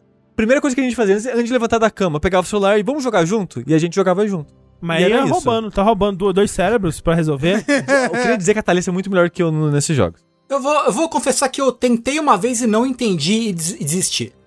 É, então, É sério, eu, eu- eu abri a página e aí, tipo, ok, tem vários espacinhos. Eu, tá, o que eu vou fazer? Ah, eu vou botar A em todos, todos os espaços e vou. E vou. é que você tem É, que eu- escrever uma palavra mesmo. Uma palavra válida, né? É que você poderia colocar, tipo, A, E, I, O, U, no caso, né? É, e você já elimina os mistérios aí das vogais. É, então, exemplo. é É, tipo. não, eu- então, não pode, tem que ser uma palavra. É, ah, então, é. porque eu fiz isso, tipo, eu coloquei. Acho que eu coloquei foi isso, tipo, ai, eu. E não acendeu nada. Eu, hum, ah, ah, não acendeu nada. Então deve estar quebrado, eu sou burro, então eu só É. fechei desisti. Então, mas a maneira que ele se explica, ele se explica, tipo, em cinco linhas, assim. Ele resume demais a explicação do- de como ele funciona. Porque todo mundo que eu vi que jogou, que reagiu, pelo menos, ou que foi apresentado ao jogo pelos meus tweets, sempre respondia. Nossa, fui mal de primeira porque não entendi. Só fui entender na, na quarta, quinta palavra que eu fui escrever que- como é que funcionava o jogo, sabe? Era bem comum as pessoas reagirem assim, porque ele não se explica direito. Agora, uma coisa que o pessoal tá comentando no chat que tem que ser dito também é que já tem outras versões, né, do. Exato. Tem versões em português. Tem duas, pelo menos, que eu, que, que eu já vi no Twitter, que é o Letreco e o Termo... Com três Os, com três né? O. Terme.ooo. Exato. né? O termo foi o primeiro que surgiu brasileiro é, há não muito tempo atrás, sei lá, menos de 20 dias, eu acho. Surgiu quando começou a estourar o Wordle, que é o, o- o original, e- que usa palavras em inglês. Isso, é o isso. Wordle. E aí, recentemente, tá, sei lá, acho que no quarto dia agora, ou quinto dia, o Letreco, que foi feito por um ouvinte do É, jogabilidade. do jogabilidade. É. Olha aí. É, é tipo, e é basicamente isso aí, só só um jogo de palavra, de tentar descobrir a palavra do dia. E você compartilha na rede social se você quiser. Tem gente que joga e nem compartilha, só tá. né, Não, eu nunca mas, compartilhei. Mas o, le- o legal, o legal, por exemplo, eu só compartilhei uma vez que eu tava jogando o termo e aí eu botei a primeira palavra, aí eu acertei uma e amarelo outra, né? Então verde uma, amarelo outra. E aí na segunda eu acertei a palavra, aí ficou tão bonito, sabe? Falei, caralho! Aí eu compartilhei no Twitter aqui, gente, chupa aí. Chupa aí vocês, quero ver quem faz. É. E, é- e é muito É interessante, porque eu tô começando a ver gente discutir estratégias de Wordle, porque qual é a primeira palavra que você coloca? Tem uma palavra matematicamente melhor do que a Ideal, outra? aham, que ela tem letras que aparecem com mais frequência em inglês ou em português, SR. que é boa pra você começar. Aí fala, não, é, eu já vi de várias perspectivas. Não, as letras mais comuns no inglês é o R e o S. Então escreve uma palavra com RS. Estão falando ali, ó, pênis. Pênis. Tipo, Siren. Eu acho que a palavra estatística, a melhor palavra estatisticamente, ai, não, é tipo, não é corse, é uma palavra que parece corse. Corsa, capotou o Corsa. É, mas ela não tá no banco de dados do jogo. ah, Ou seja, você nunca vai acertar de primeira na cagada colocando essa palavra como a primeira. sei. Mas raise de levantar tem no banco de dados do jogo. Então, se você colocar raise todo dia como primeira, você tem chance de um dia acertar ela de cara. Ah, Então, tem gente que começa com Raze por causa disso. Aí eu tava vendo que eu vi um cara, um desenvolvedor, um desenvolvedor de jogos, que ele criou um bot pra tentar resolver de maneira perfeita essas paradas. Aí ele vai, todo dia ele vai meio que mudando um pouco o bot e ele vai explicando as lógicas por trás das mudanças Ah, que que ele faz. E hoje ele testou uma terceira palavra que nos testes que ele fez, ela estatisticamente pelas letras, são letras piores entre aspas, que aparecem menos no, no inglês, porém em múltiplas tentativas, com essa letra, ele tinha mais chance de responder, que doideira. é, responder mais rápido, numa média melhor. Ah. E agora ele começou, substituiu. É, eu esqueci a palavra que ele tava usando. É, então, tipo, eu acho muito engraçado esse metagame que tá tendo das pessoas. Não, qual letra que você começa? Quando você usa a primeira letra, a segunda em diante você tenta já tentar acertar? Ou você, na segunda tentativa, você usa uma outra palavra só pra liberar mais letras ainda? Uhum. Então, eu acho, uma, eu acho uma dinâmica interessante. Tipo, é um jogo que não é profundo, mas como um evento social, eu acho ele muito interessante ver as pessoas discutindo essas É o coisas. novo Pokémon GO, é o novo Twitch Plays Pokémon. Eu tô muito sur-. Eu tô muito surpreso que o André, é, nesse momento, colocou um vídeo pra passar no- na live aqui, que era, sei lá, um, um jornal matutino aí. Qual que é Sim. aquele da Globo da manhã lá? É o Bom Dia, Bom Dia Brasil. É, tipo um Bom Dia Brasil das pessoas, rela... tipo, de, de um monte de, sei lá, jornalista falando, olha, o É novo um hit do Twitter, É um fenômeno. Wordle. É o novo Flappy Bird, é isso aí. isso Muito aí. louco isso. É, não precisa baixar, você joga no navegador e é, e é isso. É Wordle, termo com três O's no final e letreco.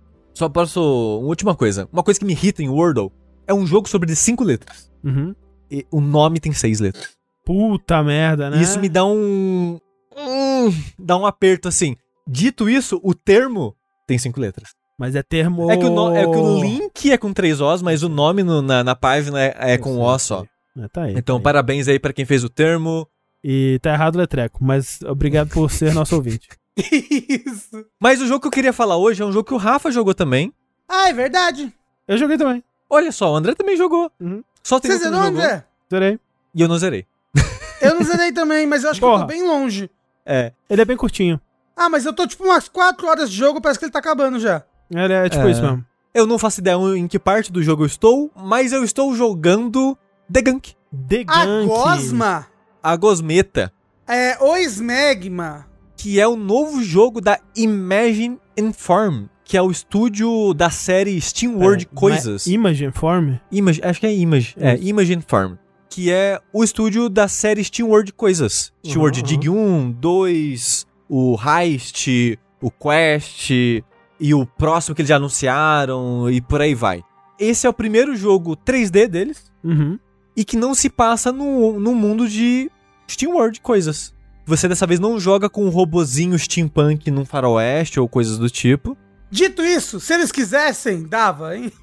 Ah, dava, né? Tipo, coloca o- um cadáver de um robozinho faroeste num canto ali do É, mundo ali. Tem um easter eggzinho, né, na nave, tem uma Ah. estatuazinha do protagonista do Dig 1.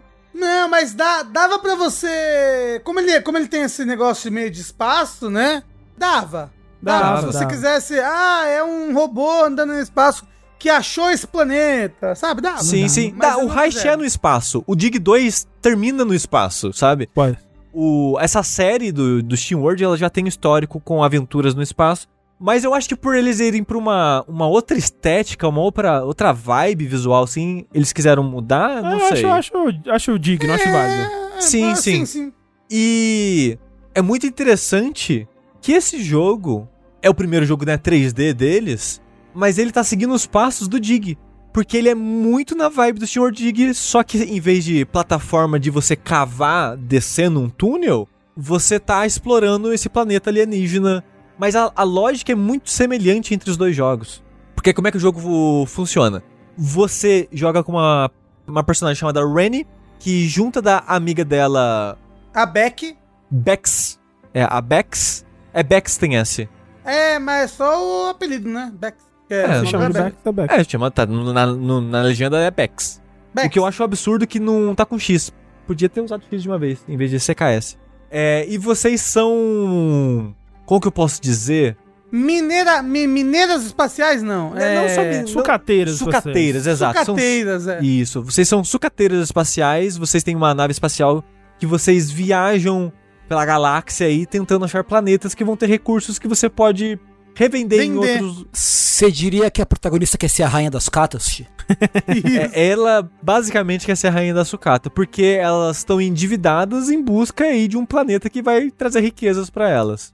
É, e, é- e é assim, você pode ver que a nave delas, o robô delas, que elas têm um robozinho que ajuda elas, O robô cozinheiro. isso, um robô cozinheiro, é tudo bem de sucata, assim, tudo bem reaproveitado, né? Sim. Todas as coisas delas, parece que elas mesmas que botaram uma fita crepe ali, uma, uma, uma, uma cola quente a colar e fizeram as coisas funcionarem. Exato. Né? Elas dormem em rede, né? Uma delas, pelo menos, né? Você vai ver a cama, assim, é, dentro da nave é uma rede. Porque é tudo improvisado, né? E elas, che elas chegam nesse planeta porque elas conseguiram umas leituras de energia de algo que elas acham que vai trazer riquezas pra elas nesse planeta.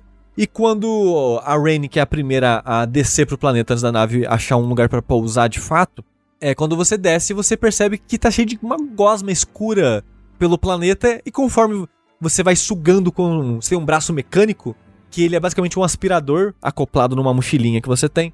Você consegue sugar essas gosmas e quando você suga essas gosmas, você traz vida de volta àquela região, porque aonde tem essas gosmas tá tudo morto, né? A vegetação morre, tudo fica É, meio assim, podre assim. É, quando você pousa no planeta, parece Namekusei nos últimos segundos, assim, parece... é, é só um planeta rochoso morto, né? É. Basicamente. E aí você encontra essa gosma, quando você suga ela, pum! O mundo, a, a, a parte ao redor daquela gosma que você sugou, ele renasce, né? Começa a surgir Exato. planta e luz E e, folha. vegetação é tipo. É, minérios surgem, saem do solo, assim, né? Tipo, plantas que estão meio mortas voltam à vida e por aí vai, né? A progressão do jogo é basicamente. Ele é um jogo mais linear, narrativo, né? Com bastante foco no, na relação entre as duas e na, na, na sua busca que você tá fazendo nesse planeta. Então, o jogo é bem linear, é bem direto, é bem. Só segue limpando as gosmas e seguindo de, de diálogo em diálogo e tal. Enquanto isso, você vai coletando informação sobre o bioma desse lugar. Você pode escanear as formações rochosas, você pode escanear a vegetação, criaturas que você encontra. Basicamente tudo desse lugar você pode escanear e descobrir um pouquinho né, sobre esse lugar. É, porque ele é bem linear, né? Só que ele é meio que um plataforma 3D com foco em você explorar essa linearidade dele, né? É, Porque a- apesar dele ser linear em progresso, você sempre tem um segredinho aqui, um segredinho acolá, uns É um caminho que aqui, um- bifurca, né? Aí tem uma caverninha, É, aí você pode ir lá e achar uns negocinhos, uns recursos. É. Tem, tem um sistema de crafting pra você É, é. craftar as habilidades do personagem, É, é, né? não é um sistema de craft, é um sistema de upgrade. É, é, né? é, assim, é. Você não tá tipo, nossa, eu preciso muito de mais três minérios. Tipo, progredindo naturalmente no jogo, você sempre vai pegar tudo que você precisa, assim. exato, porque conforme você vai escaneando coisas nesse planeta, é basicamente seu level. A cada vez que você enche uma barrinha lá, você ganha um novo upgrade que você pode fazer na- nos equipamentos da personagem. E a maneira que você faz isso são com esses recursos que você encontra no planeta. Tem um recurso orgânico, de ferro, fibra e o- uma matéria alienígena que você encontra é, no planeta. Fibra é banana com aveia. Você E come, isso, você guiar orgânico também. faz cocô bonito. É, e tira a câmera. E então, o, a exploração do jogo se dá você procurando naturalmente esses recursos. Tipo, não são vitais pra você terminar o jogo ou conseguir lidar com os desafios que vão aparecer, mas é o que você vai querer fazer intuitivamente, né? De, olha, tem uma plantinha ali, vou lá sugar a plantinha com o seu braço aspirador. E de tempo em tempo você acha uns checkpoints, né? Que você pode voltar pra nave. E lá você conversa de novo com a sua parceira, avança um pouquinho o diálogo das duas e dá upgrades na, caso você tenha o suficiente de upgrade nas suas coisas. E esse vai e vem do jogo é aí que eu conecto com o Sr. Dig, porque é um vai e vem muito semelhante pra mim. Porque a diferença é que o Sr. Dig, ele não é muito narrativo. Ele tem a historinha da cidade lá que você tá cavando. Os NPCs, eles têm meio que uma historinha lá acontecendo. Senhor Dig 1, você diz? Um, ou 2? É, o um, o um, o um. Só que a pegada do jogo é, você é um cara que cava, conforme você vai cavando, você vai encontrando um solo mais duro, que você precisa melhorar a broca pra conseguir cavar ele. Aí você vai dando upgrade nas suas ferramentas pra você cavar melhor e conseguir cavar por mais tempo. Então você fica fazendo esse vai e vem com a cidade enquanto cava. E esse jogo ele é tipo isso, só que narrativo. Então você vai fazendo esse vai e vem, explorando esse planeta, coletando recursos, voltando pra nave pra fazer o upgrade pra poder explorar melhor. Que você pode dar, por exemplo, é, upgrade de é, sugar numa área maior ou sugar a gosma mais rápido. É, ou você vai meio que outras ferramentas pra lidar com as criaturinhas que você enfrenta é, ao longo do jogo. Mas, tipo, eu ac- acho que ao contrário do SteamWorld, você tem upgrades de história, que esses são, são bem mais. Como é que eu posso dizer? Vitais. Não, não, não, sim. É, mas eu, eu diria que eles são, ma- eles são mais raros. Acontece alguma, algumas vezes na história. Ah, sim, tipo, sim. pô, eu preciso voltar. O resto são upgrades de qualidade de vida, de vida da população. Sim, sim. população. Então, tipo, ele não é exatamente o Steamworld Dig. Uhum. Mas eu consigo traçar muitos análogos, porque eu sinto que é uma tentativa do estúdio meio que de. É a nossa primeira tentativa fazer um jogo desse estilo. Vamos meio que replicar a nossa primeira tentativa do outro estilo. É, é um sentimento que eu tenho, assim, enquanto eu jogo esse jogo constantemente. Porque ele é um jogo bem simples. É, ele, ele, ele, ele é um jogo até bem. A- apesar de existir esse gank, essa gosma, que tá retirando a vida do planeta, né? pra- aparece, né? Que tá retirando a vida do planeta. E conforme você vai sugando ela, você vai da- dando a vida de volta nesses lugares. Ele é um jogo meio sem muito conflito, né? Sim. Ele tem meio que umas criaturinhas que você enfrenta, mas é meio que bem simples, bem rápido, sem muito perigo. Quando você cai em um buraco em plataforma, não tem muita consequência, você já respawna direto na Ele plataforma. é bem pacífico. É.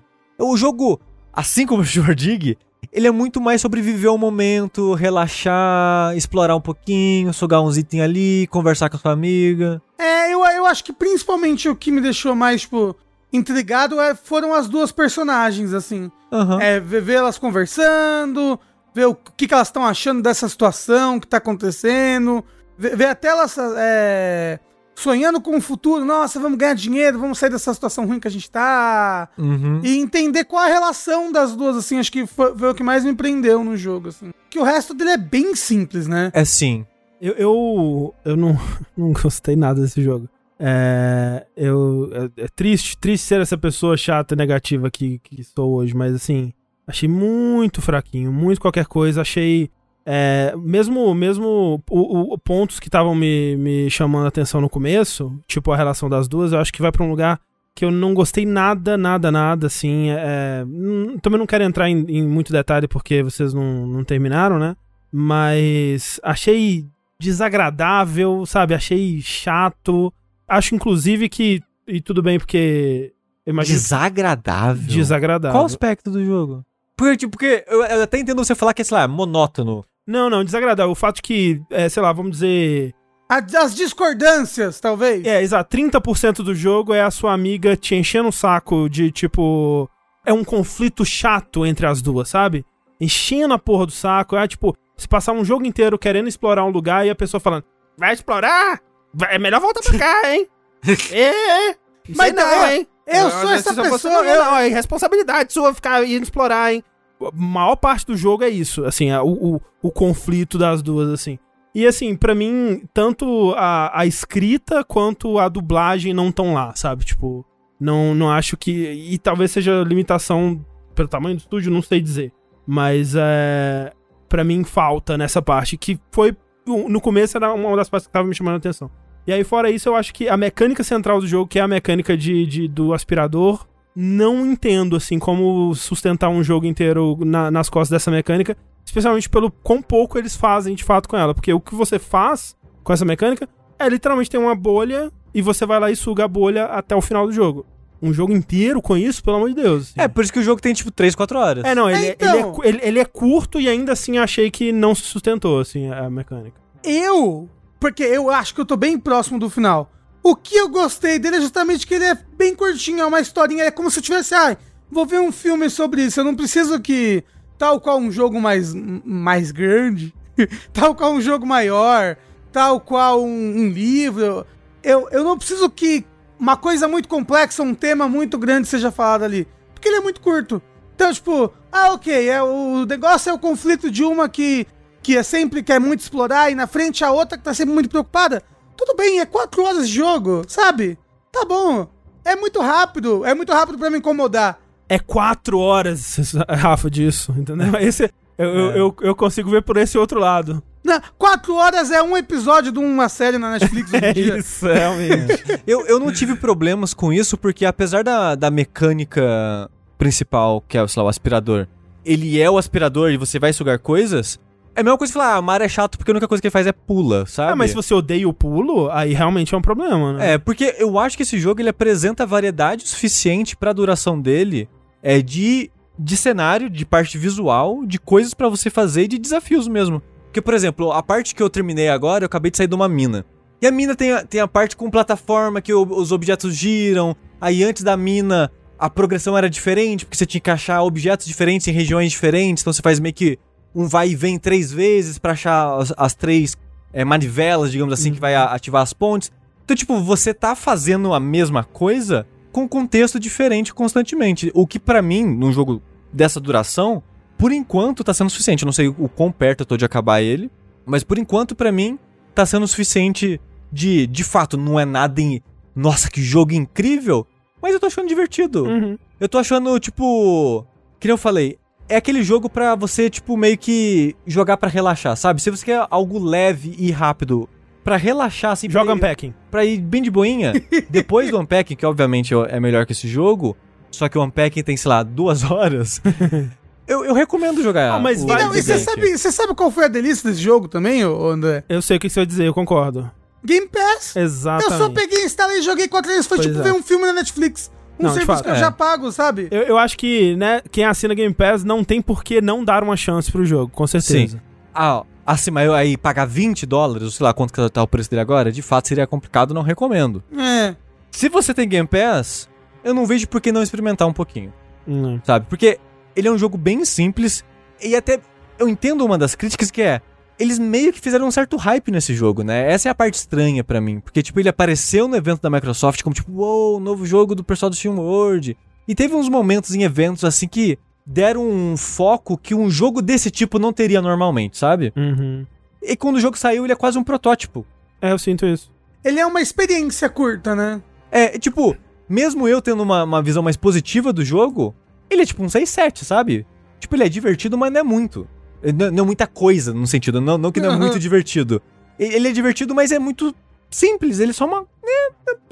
Ele é é um conceito, sabe? É, é quase um jogo de, de faculdade, assim. É, você sabe o que, que me lembrou? Me lembrou na época do Super Nintendo, no, no Nintendinho. Que você pegava, alugava um jogo no final de semana, zerava e falava: Olha, é um jogo. E é isso, é um joguinho. É. Ah, joguei um joguinho esse final de semana, Uhum. ficou lá na memória. O, o que é complicado de se vender, porque se eu não me engano, eu acho que ele é tipo 20 dólares mesmo. É, e, cara, aí não vale a pena, sabe? E eu até mesmo quando você vai com muita expectativa, porque, ah, nossa, eu vi esse jogo aparecendo em alguns eventos, pô, será que é legal? Ele parece bonito, e ele é bonito. Aí, aí É o jogo isso, dono do Nautilus. Mentira, não sei. eu É. zoando. Não, não. é. eu consigo ver esse jogo decepcionando as pessoas da maneira que ele foi vendido, pelo preço, a expectativa. O Game Pass é meio que a solução desse jogo. E eu só tô, talvez eu só tenha a versão, a visão mais positiva, porque eu não paguei absolutamente nada por ele. Ah, eu não, só eu- baixei e joguei, sabe? Eu realmente, a única forma de eu, de eu recomendar o jogo é porque ele tá no Game Pass de fato, assim. Eu acho que estando no Game Pass, não custa nada. Não custa nada. Quer dizer, custa alguns gigas da sua internet aí, mas. né? É, mas assim, é, eu, eu realmente eu não tinha hype, até porque eu não, não joguei, né? Eu- Assim, eu joguei um pouquinho do Steam World Dig 2, mas É. também eu sei que é um jogo que você e o Rafa, eu não sei se o Tengu jogou, mas você e o Rafa eu sei que, que gostam muito. É, eu joguei É todos os muito jogos bom, dessa série. o dois. André. É. Mas o, o pedaço. Eu, eu deveria ter continuado, né? Mas o pedaço que eu joguei do 2, tipo, eu gostei, mas. O que é normal, né? Você joga o começo do jogo, você não tem como saber o quão bom ele vai ficar. É, então, por isso, eu- com isso eu quero dizer só que eu não tinha quase hype nenhum pra, pra esse jogo. E, e saí bem satisfeito, assim, bem. Sabe o que, que é? Você jogou muito jogo bom nessas últimas semanas. E aí, um jogo mediano não foi o suficiente pro seu paladar gamer, André. É que eu não diria que ele é mediano. É. Ah, ok. Ele é, ah, André, ele é mediano, vai. eu, ele não, não, é eu, baixo. eu achei ele ruim, cara. Eu achei ele ruim. Ah, Eu, di- eu diria que é mediano. Eu, eu teria palavras até mais duras pra dedicar a ele, mas eu tô, tô, te- tô segurando aqui. Eu tô, O André Uh, diria que é uma merda, uma perda Não, de tempo. Mas eu acho que o André diria que ele é muito sensal. Ele é. Ele é. Ele é água é, viva. é isso, é isso que o André diria. Eu tô vendo a É. cara dele agora, é isso que ele diria. O- é um The Witcher 3 André, Não, a gente tem que que parar com essa porra. jogabilidade A gente tem que odeia. parar com essa porra. Vamos parar com essa porra. Ai, caralho. Ô, quando o Corra acredita num negócio desse, eu fico chateado, sabe? A gente é amigo, Corra, pelo amor de Deus. Não, mas na verdade não. Na verdade, tipo, o Corra, ele, just- justamente por ele ser nosso amigo, acho que, tipo, sei lá, ele só ah, os meninos devem, não devem gostar mesmo, foda-se. Eu- O que eu tava falando, não sei pra quem que eu tava falando, que esse, essa história do The Witcher é o maior catacorno pra saber quem não ouve os podcasts. Porque se você ouviu, você ouviu a gente falando o que a gente falou sobre The Witcher 3. Se você não ouviu, você vai falar, não, jogabilidade eu odeio Witcher Não, 3. mas tá é ligado? que tá. As pessoas, elas ouvem o que elas querem. Até mesmo no Exatamente. podcast, é, elas, elas filtram e só entra a informação que ela queria entrar. Mesmo quando, mesmo quando ela, quando a pessoa fala, tipo, por exemplo, eu tenho certeza, certeza que pessoas que ouviram o podcast acham que o Sushi odiou Elden Ring, o que ele jogou, sabe? Tenho certeza. Sei. Aham, André, exato. André, André, mas foi isso que aconteceu. No chat, tava gente reclamando que eu tava reclamando do jogo e eu passei uma hora e meia elogiando o jogo. Exato. Eu fiquei, tipo, super. Eu fiquei surpreso no dia. Eu falei, caramba, o sushi amou, que legal. Porra, que bom! E o pessoal do chat, meu Deus, o sushi odiou! É o pior jogo da vida É, isso, dele! e- e- isso, isso me perturba, assim. Isso, isso, isso me mantém acordado de noite alguns dias. Ô, Tengu, eu já falei isso uma vez, que uma vez veio, veio um ouvinte reclamar comigo no Facebook que eu tinha falado tal e tal coisa no podcast que a gente tinha acabado de gravar. Aham. Eu falei, mas não é possível. Eu ouvi o podcast inteiro e eu não tinha falado isso.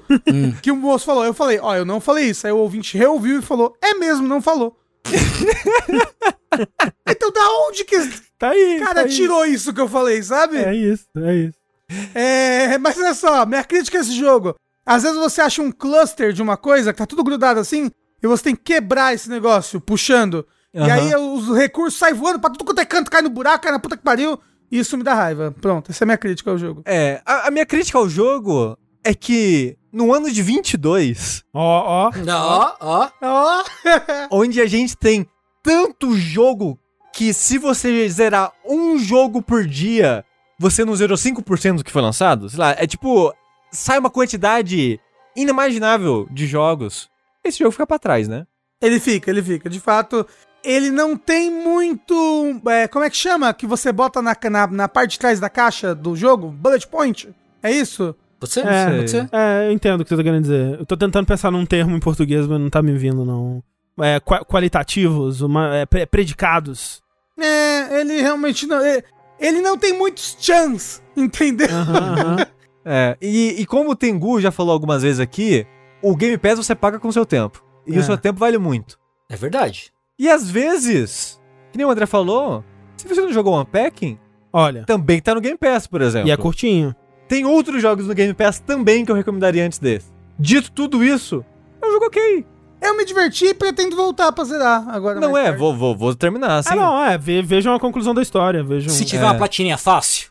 É que, é que é, Xbox, Xbox, não tem Game platina, Pass, né? aí você mila. É. Ah, aí não tem tanta graça. Mas parece tem. ser, eu, eu dei uma olhada no, no- nos, nos achievements, né? É, Uhum. E parece ser, parece ser. Tipo, eu acho que o mais chato é escanear tudo, sabe? Hum, hum, uhum. Mas parece ser tranquilo. Esse jogo é melhor que o NEC, claro, né? Porque até aí.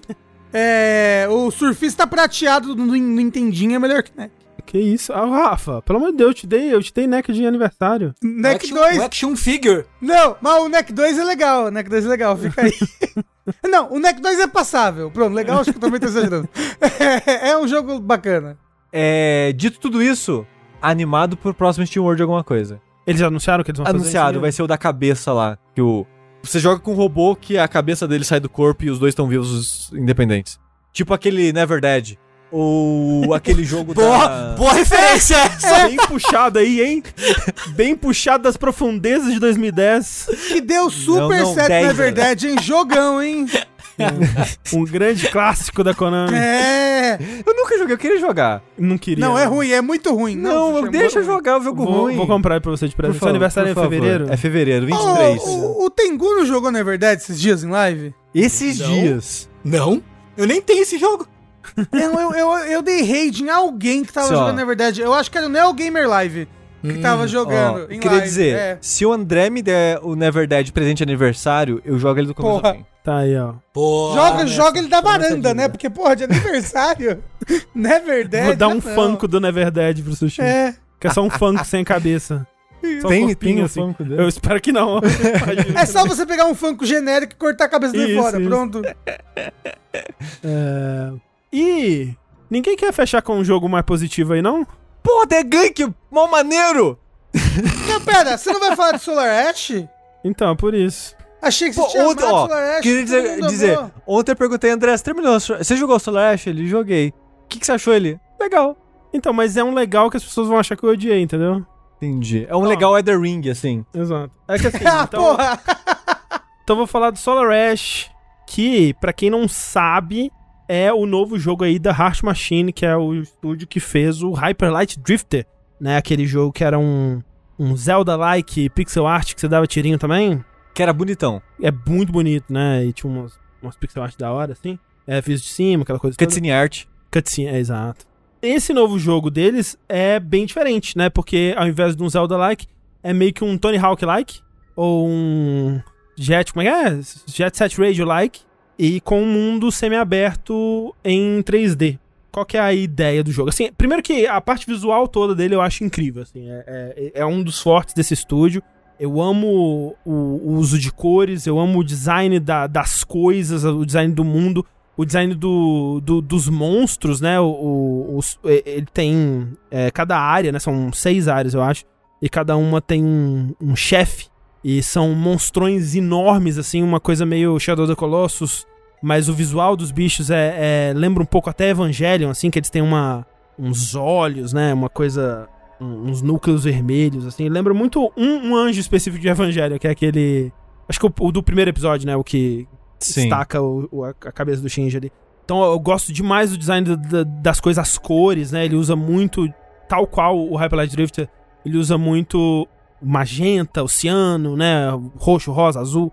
É um jogo é, muito bonito. E a pegada dele é que a história do jogo, né, se passa no o que eles chamam de Ultra Void, que é um buraco negro imenso que está consumindo, né? É a era dos buracos negros, né? Como previsto aqui um, no episódio anterior aqui do Vértice, como comentado, né? É, mas esse aí é Dark Souls 3 que chama. É, né? É dentro lá do círculo do Dark Souls 3 tá É. acontecendo esse jogo. Que é o seguinte, esse buraco negro tá vindo, tá consumindo tudo, né? O sistema solar, os planetas, aquela coisa toda. E aí, nesse planeta, uma sociedade, ela desenvolveu uma tecnologia que eles chamam de Star Seed, que é uma parada que se eles ativarem, vai colapsar o buraco negro ou, ou reverter o buraco negro ou qualquer coisa assim. Só que tem que ser ativado de dentro do buraco negro. Então, eles criaram essa tecnologia e prepararam um grupo de agentes, né? Que são os Void Runners, que são essas pessoas que vão lá patinar no buraco negro, basicamente. Então, é, se passa. O jogo se passa dentro, né? Desse mundo criado dentro de um buraco negro. Que ele é todo feito de partes de mundos que o buraco negro absorveu, né? Então você tem. Você vai. As áreas, né? Muitas delas são partes de mundos diferentes. Onde você vai encontrar até pessoas que ainda estão vivas ali, vivendo o fim da existência delas, né? O, o, o fim de tudo nesse resto de mundo que sobrou. O Brasil, basicamente. então. Basicamente o Brasil. E, e é um jogo com umas temáticas que me lembram muito até o Death's Door, né? Porque ele também fala muito sobre é, morte, né? E, e aceitação. E ele tem umas, uma- umas histórias paralelas, assim. ca- Cada, cada área, basicamente, você encontra um NPC que você consegue fazer quests pra ele. E você acompanha um pequeno conto, né? Um pequena anedota ali um- sobre uma visão, uma coisa que aquele personagem tá passando e uma vai te contar uma historinha sobre, sobre esse personagem. E tem uns que são bem legais, assim. Eu, eu- acho que o, o meu favorito é a primeira mulher que tá procurando o marido.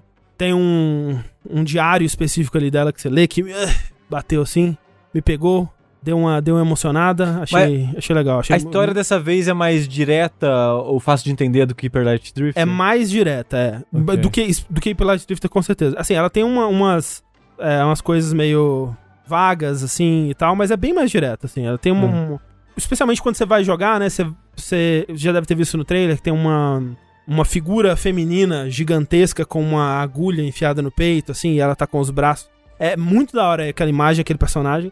E é um personagem que ele vai dar esse ar meio místico, é, etéreo ao jogo. Você não entende muito bem o que é esse personagem, mas quando tudo se resolver ali na história, vai fazer ba- bastante sentido.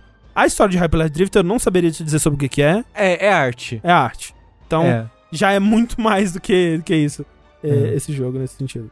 Então, é, depois que essa equipe é mandada, é, você, que é a, a protagonista, que é a, a Ray, é mandada pra lá pra Skywalker? Skywalk pra como essa última esperança, né? E aí você começa a jogar. E o loop do jogo basicamente é: você chega nessa nova área e aí é, você explora essa, essa área, né? Um mundo. Esse pedaço, né? Vai ser um mundo aberto e aí cada areazinha vai ser um, um espaço bem grande pra você explorar. E ali você vai procurar por é, audiologs, né? Da, da- dessa equipe que vai te contar mais da, da história do porquê que o Star Siege ainda não tá funcionando, né? E tudo mais. Você vai é, coletar plasma, que é meio que o dinheirinho do jogo, que são as esferas, umas bolinhas né, vermelhas que tem pelo caminho, que eles até usam pra guiar bem o, o level design e tal. E você vai destruir as anomalias, né? Que são umas gosmas pretas que estão dominando né, o lugar inteiro. E a cada uma dessas anomalias que você destrói, você vai despertando o chefe daquela área, né? E tanto a batalha com o chefe quanto a destruição da, da- das anomalias se dão da mesma forma, que é você tem um- uma quantidade X de tempo pra bater numas agulhas que vão aparecendo espalhadas por ela, até chegar na última agulha que você dá uma estacada no olho do, da anomalia e desperta um pouco mais o chefe. E isso tudo se dá dentro da mecânica principal do jogo que tem a ver com a mobilidade do personagem. Como eu disse, o jogo ele é meio que um, um Tony Hawk-like, né? Então você tem. E controla do jeito que eu acho que um jogo do Sonic deveria controlar, que é você controla o personagem andando, né, normalmente pelo, pelo direcional, né, pelo analógico, e com um dos gatilhos você acelera ela, que faz ela patinar. E aí ela vai tomando velocidade, e você tem um botão de boost também, que dá mais uma acelerada, e aí pulos e um botão de ataque e tudo mais, né? Ele tem um combate que é bem, bem simples até. E é basicamente isso, né? Você vai é, destruindo as anomalias até chegar no chefe, derrota o chefe, e é tudo com essa mesma mecânica, né? De quando chega o chefe, por exemplo, é uma coisa meio Shadow do Colosso, que você sobe em cima do, do corpo do chefe, mas lá dentro é meio que um trial, assim, tem um- uma, uma rota que você precisa fazer destruindo as agulhas no caminho, até chegar na cabeça do chefe, você bate na cabeça dele, e aí ele perde um pouco da armadura, e você tem que fazer isso três vezes, cada vez ficando mais difícil, porque a armadura do chefe é onde você consegue pisar nele, né? Se você pisa diretamente no corpo, especialmente no, no, no terceiro. Na terceira fase, né? Onde ele tá vermelho, você toma dano e tem que. E tem que refazer. É meio que um hit kill, assim. E essa área, que é a área da mobilidade, que é a área do, do- da velocidade, do, do- da patinação do Tony Hawk-like do jogo, é onde eu tenho mais problema com ele, porque é algo que pra mim tá quase lá, sabe? Tipo, eu, eu vejo pequenos ajustes que pra mim deixariam a parada mais agradável, que me faria gostar mais do jogo que eu percebia enquanto eu jogava. Então, coisas como, por exemplo, eu queria que ele magnetizasse mais as coisas ao jogador. Eu queria que, tipo num Sly ou Infamous, ou mesmo Tony Hawk, né? Quando você vai pra um, pra um trilho, né? Se você tá perto do trilho, mais ou menos ali, ele já te põe ali no trilho, né? E esse jogo, o quanto de trilho que eu perdi porque eu tava um milímetro do lado, assim, e não pegou, não grudou exatamente, né? Eu queria que a, a distância ali fosse um pouco maior. Ou então, por exemplo, pra até pegar os caquinhos lá, os plasmas, né?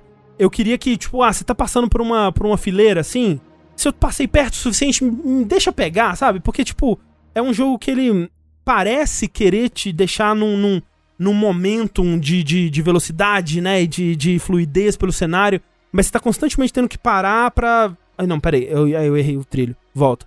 Ah, ah, não, peraí, eu, eu quero pegar o plasma, né? Então eu vou parar e voltar. Assim. Tem, coisas assim que, que, que ele faz que são frustrantes nesse sentido de interromper o, o, o momento, que parece ser algo importante pro jogo. E sabe, tipo, o, o pulo é um, um pouco impreciso. Eu, eu sinto que ele podia te dar mais controle no ar do que ele realmente dá. Você tem um dash, mas esse dash você não pode fazer no ar, então muitas vezes eu, eu, eu sentia que eu poderia chegar um pouco mais longe, mas como eu já pulei, eu não tenho muito mais controle de pra onde eu, eu posso chegar. De vez em quando eu não consigo julgar muito bem a distância das coisas ou a velocidade que eu tô. Às vezes eu tô é, enfrentando um chefe e parece que é impossível chegar lá porque eu não peguei velocidade suficiente, mas eu não consigo entender exatamente por que, que eu peguei, não peguei velocidade suficiente. É só meio confuso, assim, sabe? Tipo, ah, eu acho que eu, eu passei por um lugar que tinha uma inclinação um pouco a mais ali, então desacelerou meu personagem. Isso me fez perder. Então é aquela coisa que, tipo, muitos jogos, né? Você diz, ah, eu, é, é difícil, é desafiador, eu, eu fui enfrentar o chefe e eu não consegui. Mas, putz, eu entendi por que, que eu não consegui. Na próxima eu vou fazer direito. Nesse não, eu só fico meio confuso, ué, mas não, deu, né? Não deu tempo. Por que será que não deu? Ah, na próxima vez eu faço a mesma coisa e. Ah, ok, dessa vez deu. Que, que estranho, né? Às vezes eu passo o chefe eu penso, tá bom, né? Então foi. Então dessa vez o jogo quis que eu passasse e, e foi, assim, sabe? Então muitas vezes era. Eu, eu sentia que eu tinha pouco controle sobre a personagem nesses momentos mais, mais tensos, assim. E o pior é que à medida que o jogo vai progredindo, ele vai ficando mais assim, sabe? As fases vão exigindo mais precisão, enquanto o controle não entrega. Então as fases finais, elas. Ah, começa a colocar ácido, depois começa a colocar lava. E aí são ambientes agora que. Se você não for super preciso, você vai morrer com um hit kill na lava, por exemplo. E aí deixa de ser, tal qual Sonic, deixa de ser um jogo sobre correr livremente, né? Pra ser um jogo de plataforma super preciso. Que eu não acho que funciona tão bem assim pra, pro que ele tá tentando fazer. Então, essas partes são as partes que, que me incomodam nele, sabe? Eu acho que no gênero jogo de mundo aberto que você patina pelo cenário, aquele The Pathless faz muito melhor que Solar Ash, na minha opinião. Que o The Pathless é um jogo que a gente acabou não falando no Vértice também, né? Que a gente só foi jogar pro jogo do ano, né? é, Do ano passado. Do ano passado. Mas foi um jogo que eu falei nos meus esquecidos, né? Como um, um destaque positivo, que eu gostei bastante. E é um jogo que ele faz melhor isso de você fluir pelo mundo, né? E exploração de um mundo aberto, mas em alta velocidade, né? Eu sinto que a exploração desse jogo, ela, ela é legal. E eu achei legal encontrar os, os registros da tripulação, descobrir a história deles. Isso eu achei bem legal, o jogo é muito bem escrito. Mas eu fiquei frustrado com o ritmo da exploração, sabe? Ter que parar, ele tem muito escalada de parede, assim, tipo Uncharted, sabe? Que você vai pulando de, de ladinho, assim. Que não parece tá focando nos pontos fortes que o jogo tem, sabe? Isso The Pathless. Não, não, tô falando do, do Solar Sim. Ash. É. Ah, tá, ok. É, não. Ele parece não saber exatamente quais são os pontos fortes dele e, e acaba focando em outras coisas que eu acho que não são tão legais assim. Ele, ele, ele tem uma boa duração? Tem, ele, ele é curtinho também, ó, assim, relativamente, né? Eu terminei ele com 7 horas, fiz tudo, tipo, peguei todos os colecionáveis, peguei, né, o, o melhor final, desbloqueei a roupa Ultimate. e Platininha. Então a platina é foda porque precisa terminar no modo hardcore, que é muito difícil, e fazer um speedrun de 3 horas. Aí tá de boa, né? Aí eu acho que eu não vou fazer, não. Então, assim, é, de tudo isso, as melhores partes pra mim são os chefes, mesmo com a, com a frustração. É, né, você né, correndo pela carapaça deles ali. É, é, é muito da hora. Quando você consegue fazer direito, é muito legal. Mas.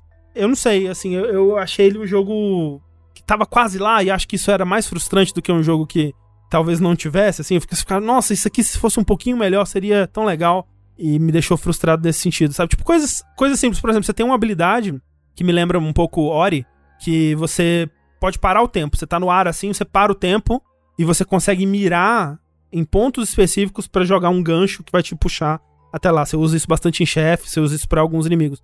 Mas é só nessas duas ocasiões. Não é algo que você consegue usar em momentos de plataforma normal, sabe? Tipo, se isso desse pra você usar, ou e se o jogo pedisse isso, por exemplo, pra você alcançar plataformas, que você pudesse usar isso como um dash no ar pra redirecionar um pulo que não foi tão preciso assim, por exemplo. Nossa, o jogo já cresceria tanto pra mim, tanto, tanto, tanto. Mas se diz que não, não dá porque não, o, o- o jogo tira o sistema de você, tira essa mecânica de você, ou porque só não tem oportunidade pra fazer isso? É, não, ele ele ele só aceita o gancho Ah, tá. ou em partes específicas do chefe ou em inimigos e inimigos Saquei. específicos também. Você não tem como usar esse gancho em, no ele não, cenário. ele não por tem o exemplo. de grudar, ele não te dá o Exato, ele o não te dá o grudar. R1, que é o prompt, sabe? Pode crer, pode crer.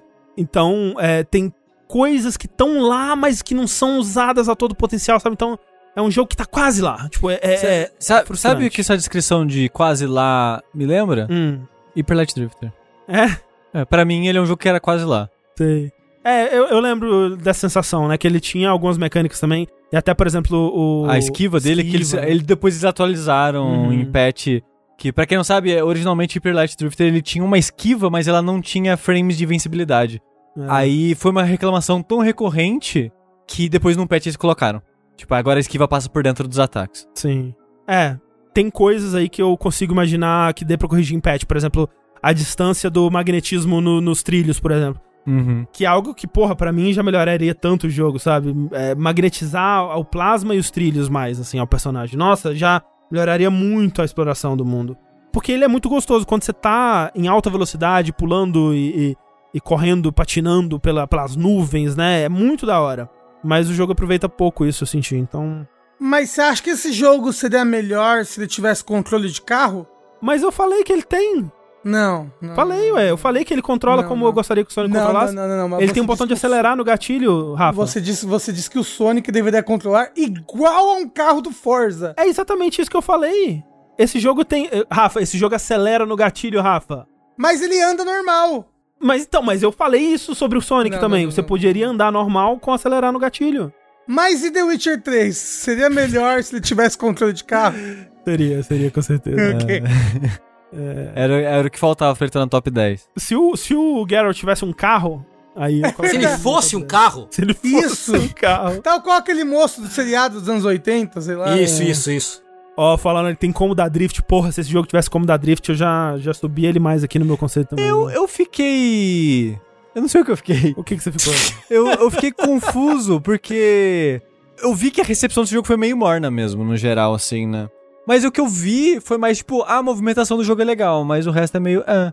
Aí o André foi, gostou do resto, mas não gostou da movimentação. é, eu gostei, eu gostei da história. Eu gostei da resolução da história, gostei dos temas abordados pela história.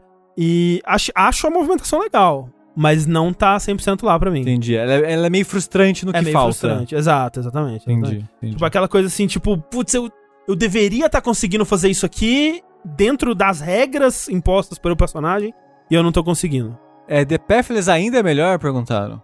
Eu acho The Pathless melhor. Ah, tá, ne- nesse gênero de, de é, mundo aberto Tony Hawk-like. É que o The Pathless não é muito Tony Hawk, né? não, é o jogo sobre movimentação. É, ele, ele É, a ele- comparação é essa, Ele, né? ele é sobre correr fluidamente pelo mundo, assim. É. E eu acho que o The Pathless, ele, ele consegue misturar melhor a exploração com o mundo. Porque o mundo do The Pathless é muito vasto, né? Você é muito pequenininho em relação ao mundo, assim. Não saiu um jogo igual a Solar Ash esse ano aqui? Bem parecido? Ou eu tô realmente confundido com The Pathless? Em que, em que sentido? Que você também é um homenzinho correndo por aí por um mundo estranho. Aí a gente não corre da vida, né? É, ok. Sable, Sable? Você tá falando Sable? Eu acho que é, eu acho que é. Não é, não é tipo isso? Eu, assim. Eu não Assim, joguei. Eu, eu- você jogou? Não, eu não joguei. Eu joguei. olha, Poderia estar nesse vértice. olha. Não, assim, eh, se você acha que eu desgostei de The Gunk. Nossa, eu achei que você tinha. Eu achei que você tinha. Tava positivo com o Sable no final das contas. Não, não, não, não, não, não, não, não, não, não, não, não. Então é, o André nem colocou o Sable no- aqui no vértice pra não fazer polêmica, quero, eu não acho. Quero, não, não quero nem. Nossa senhora. Mas é o jogo Deus. do ano do Nautilus. Tudo que eu odeio Não é o é. jogo do ano do Nautilus. Exato. Assim, ó, o que eu vou falar de Sable? O que eu vou falar de Sable? Olha só, ele tem uma trilha muito bonita da Japanese Breakfast, que é uma artista aí que a Clarice gosta bastante, fez é, apresentação no- na E3 lá do Geoff Keighley, vocês lembram disso? Enfim. Tem três músicas dela no jogo, quer dizer, que ela canta, né? Uma delas é a música de créditos. Quando to- tá tocando a música dela de créditos, né? Aí acaba os créditos e corta a música no meio e volta pra tela de título. E essa é a experiência Sable. É um jogo que ele não tava pronto pra ser lançado, gente. Não tava. Desculpa. Assim, é difícil fazer um jogo de mundo aberto. Imagino que deve ser difícil pra caralho. Mas nossa, não tava pronto pra ser lançado. É isso. Sable. Fico feliz, é um jogo a menos pra jogar, porra. Ah, não, às vezes Dois, no caso, agora. Assim, André. Acho difícil, viu? É. Se você não gostou, acho difícil eu gostar. É, Raimo, é, eu- eu- por isso que eu falei de- que ela canta, né? A trilha toda dela, eu sei. É, mas enfim. é, Vértice. o Vértice. Começamos O o ano de Vértice. 22 aí. Mas é aqui que eu desovo os, jogo, os jogos que eu não gostei, porque os jogos que eu vou falar nos, no Dash são os jogos que eu gostei bastante. É, o The Gun que eu falei, que apesar de não ter desgostado dele, eu não falei de outros jogos que eu gostei, porque Exato, né, eu vou exato. falar no Dash também. Por exemplo, hoje eu joguei o jogo de piscar. Ah. Talvez eu achei difícil não piscar no momento que eu estava chorando, talvez. Mas Ah, é, é Deus. parte da, da, da, da É. proposta, né? É, mas né, lá, mas no Dash eu falo mais sobre isso. Olha aí, entendeu? olha aí. Porra. Então é isso, gente. É, eu- o- dito isso, o Sable também tá no Game Pass, tá, gente? Então, quem quiser aí, ó. O Sable ou o Solar Ash? O Sable, né? O, o Sable, ele é um Breath of the Wild-like indie, assim. Ah, não, é o The Pathless também, aí joga o The Pathless, porra. O The Path tá no, no Game Pass? Não, ah, ele não, não, ele que ele é um, The- um Breath ah, of the sim. Wild Não, mas indie, no caso. digo, digo Ah. de estar no Game Pass. Ok. Mas o personagem principal do Solar Ash, você diria que ele defenderia a CLT? Pensar. Putz, eu, não- eu, eu não sei as visões Cê- políticas. Não, eu não Você sei se não dá pra diria saber. que esses monstros representam o capitalismo? Isso. Não representa a reforma trabalhista do Temer? Não, Você diria eu acho isso que eu acho que Solar Ash não é um jogo político. Impossível. Impossível. Existir é político, André. A Ubisoft diria que Solar Ash não é um jogo político se estivesse publicando ele. Entendi. É, é isto. Então esse é o primeiro vértice de 2022. Eu não vou, ó, registrem aí. Tem uma coisa, eu não vou falar aqui porque eu quero pegar o André no pulo, Ai, meu Deus. mas tem uma coisa que vai ser a prova de fogo se ele realmente quer fazer isso vingar. Se ele não fizer isso e eu lembrar de cobrar isso, eu volto aqui no vértice e falo: o André não manteve o sonho do ano de 22 vivo. Peraí, mas o que? Não sei, é, vamos ver. Título do Dash?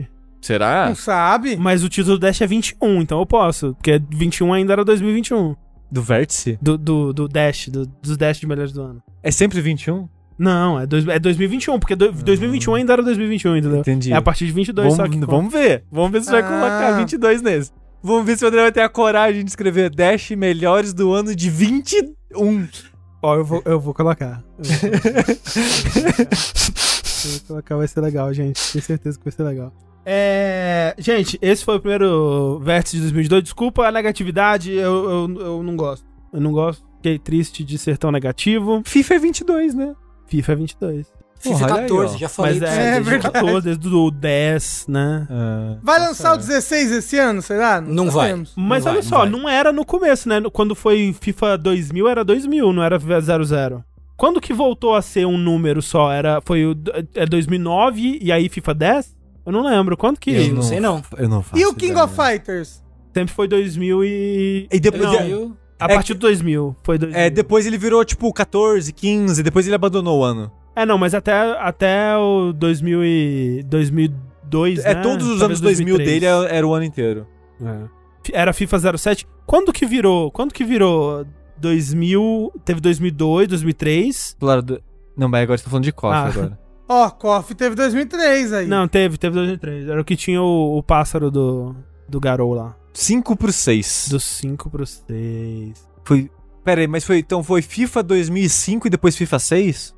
É, isso aí, ó. O É. Falou. 2005 e pra 6. Ó, a EA falou que 5 anos é suficiente Né?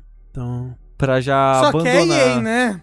É. Ah, é verdade, sorteio do console. É, a gente pode fazer numa live essa semana ainda. Eu vou fazer, Sim. eu vou preparar tudo e fazer numa live essa semana. Porque assim, a gente tem que combinar qual vai ser a live de sexta-feira. Do Sim. Saideira. Tem- E aí pode ser alguma live que a gente possa cumprir alguma coisa que deixou que faltou no De Jogabilidade. De fato. E aí a gente pode aproveitar e fazer o sorteio do console, que é algo do Jogabilidade. Se De tiver saideira, porque a gente vai gravar o Dash na sexta. É, talvez seja melhor a gente gravar o Dash na quinta, então. Na Ah, quinta eu não posso. Ah, é, o Sushi não pode. Ele... Não, então, mas é sexta, a gente vai gravar de tarde, não vai durar tanto, né? Até onde você... embora. é o Dash, né? É o isso. Dash. Dash, não vai durar tanto. Famosas últimas palavras, né? Eu achei que o Dash de Psychonauts ia ter tipo duas horas no máximo. Você acha? Ah, mas agora que você jogou, você percebeu, é muita coisa pra falar.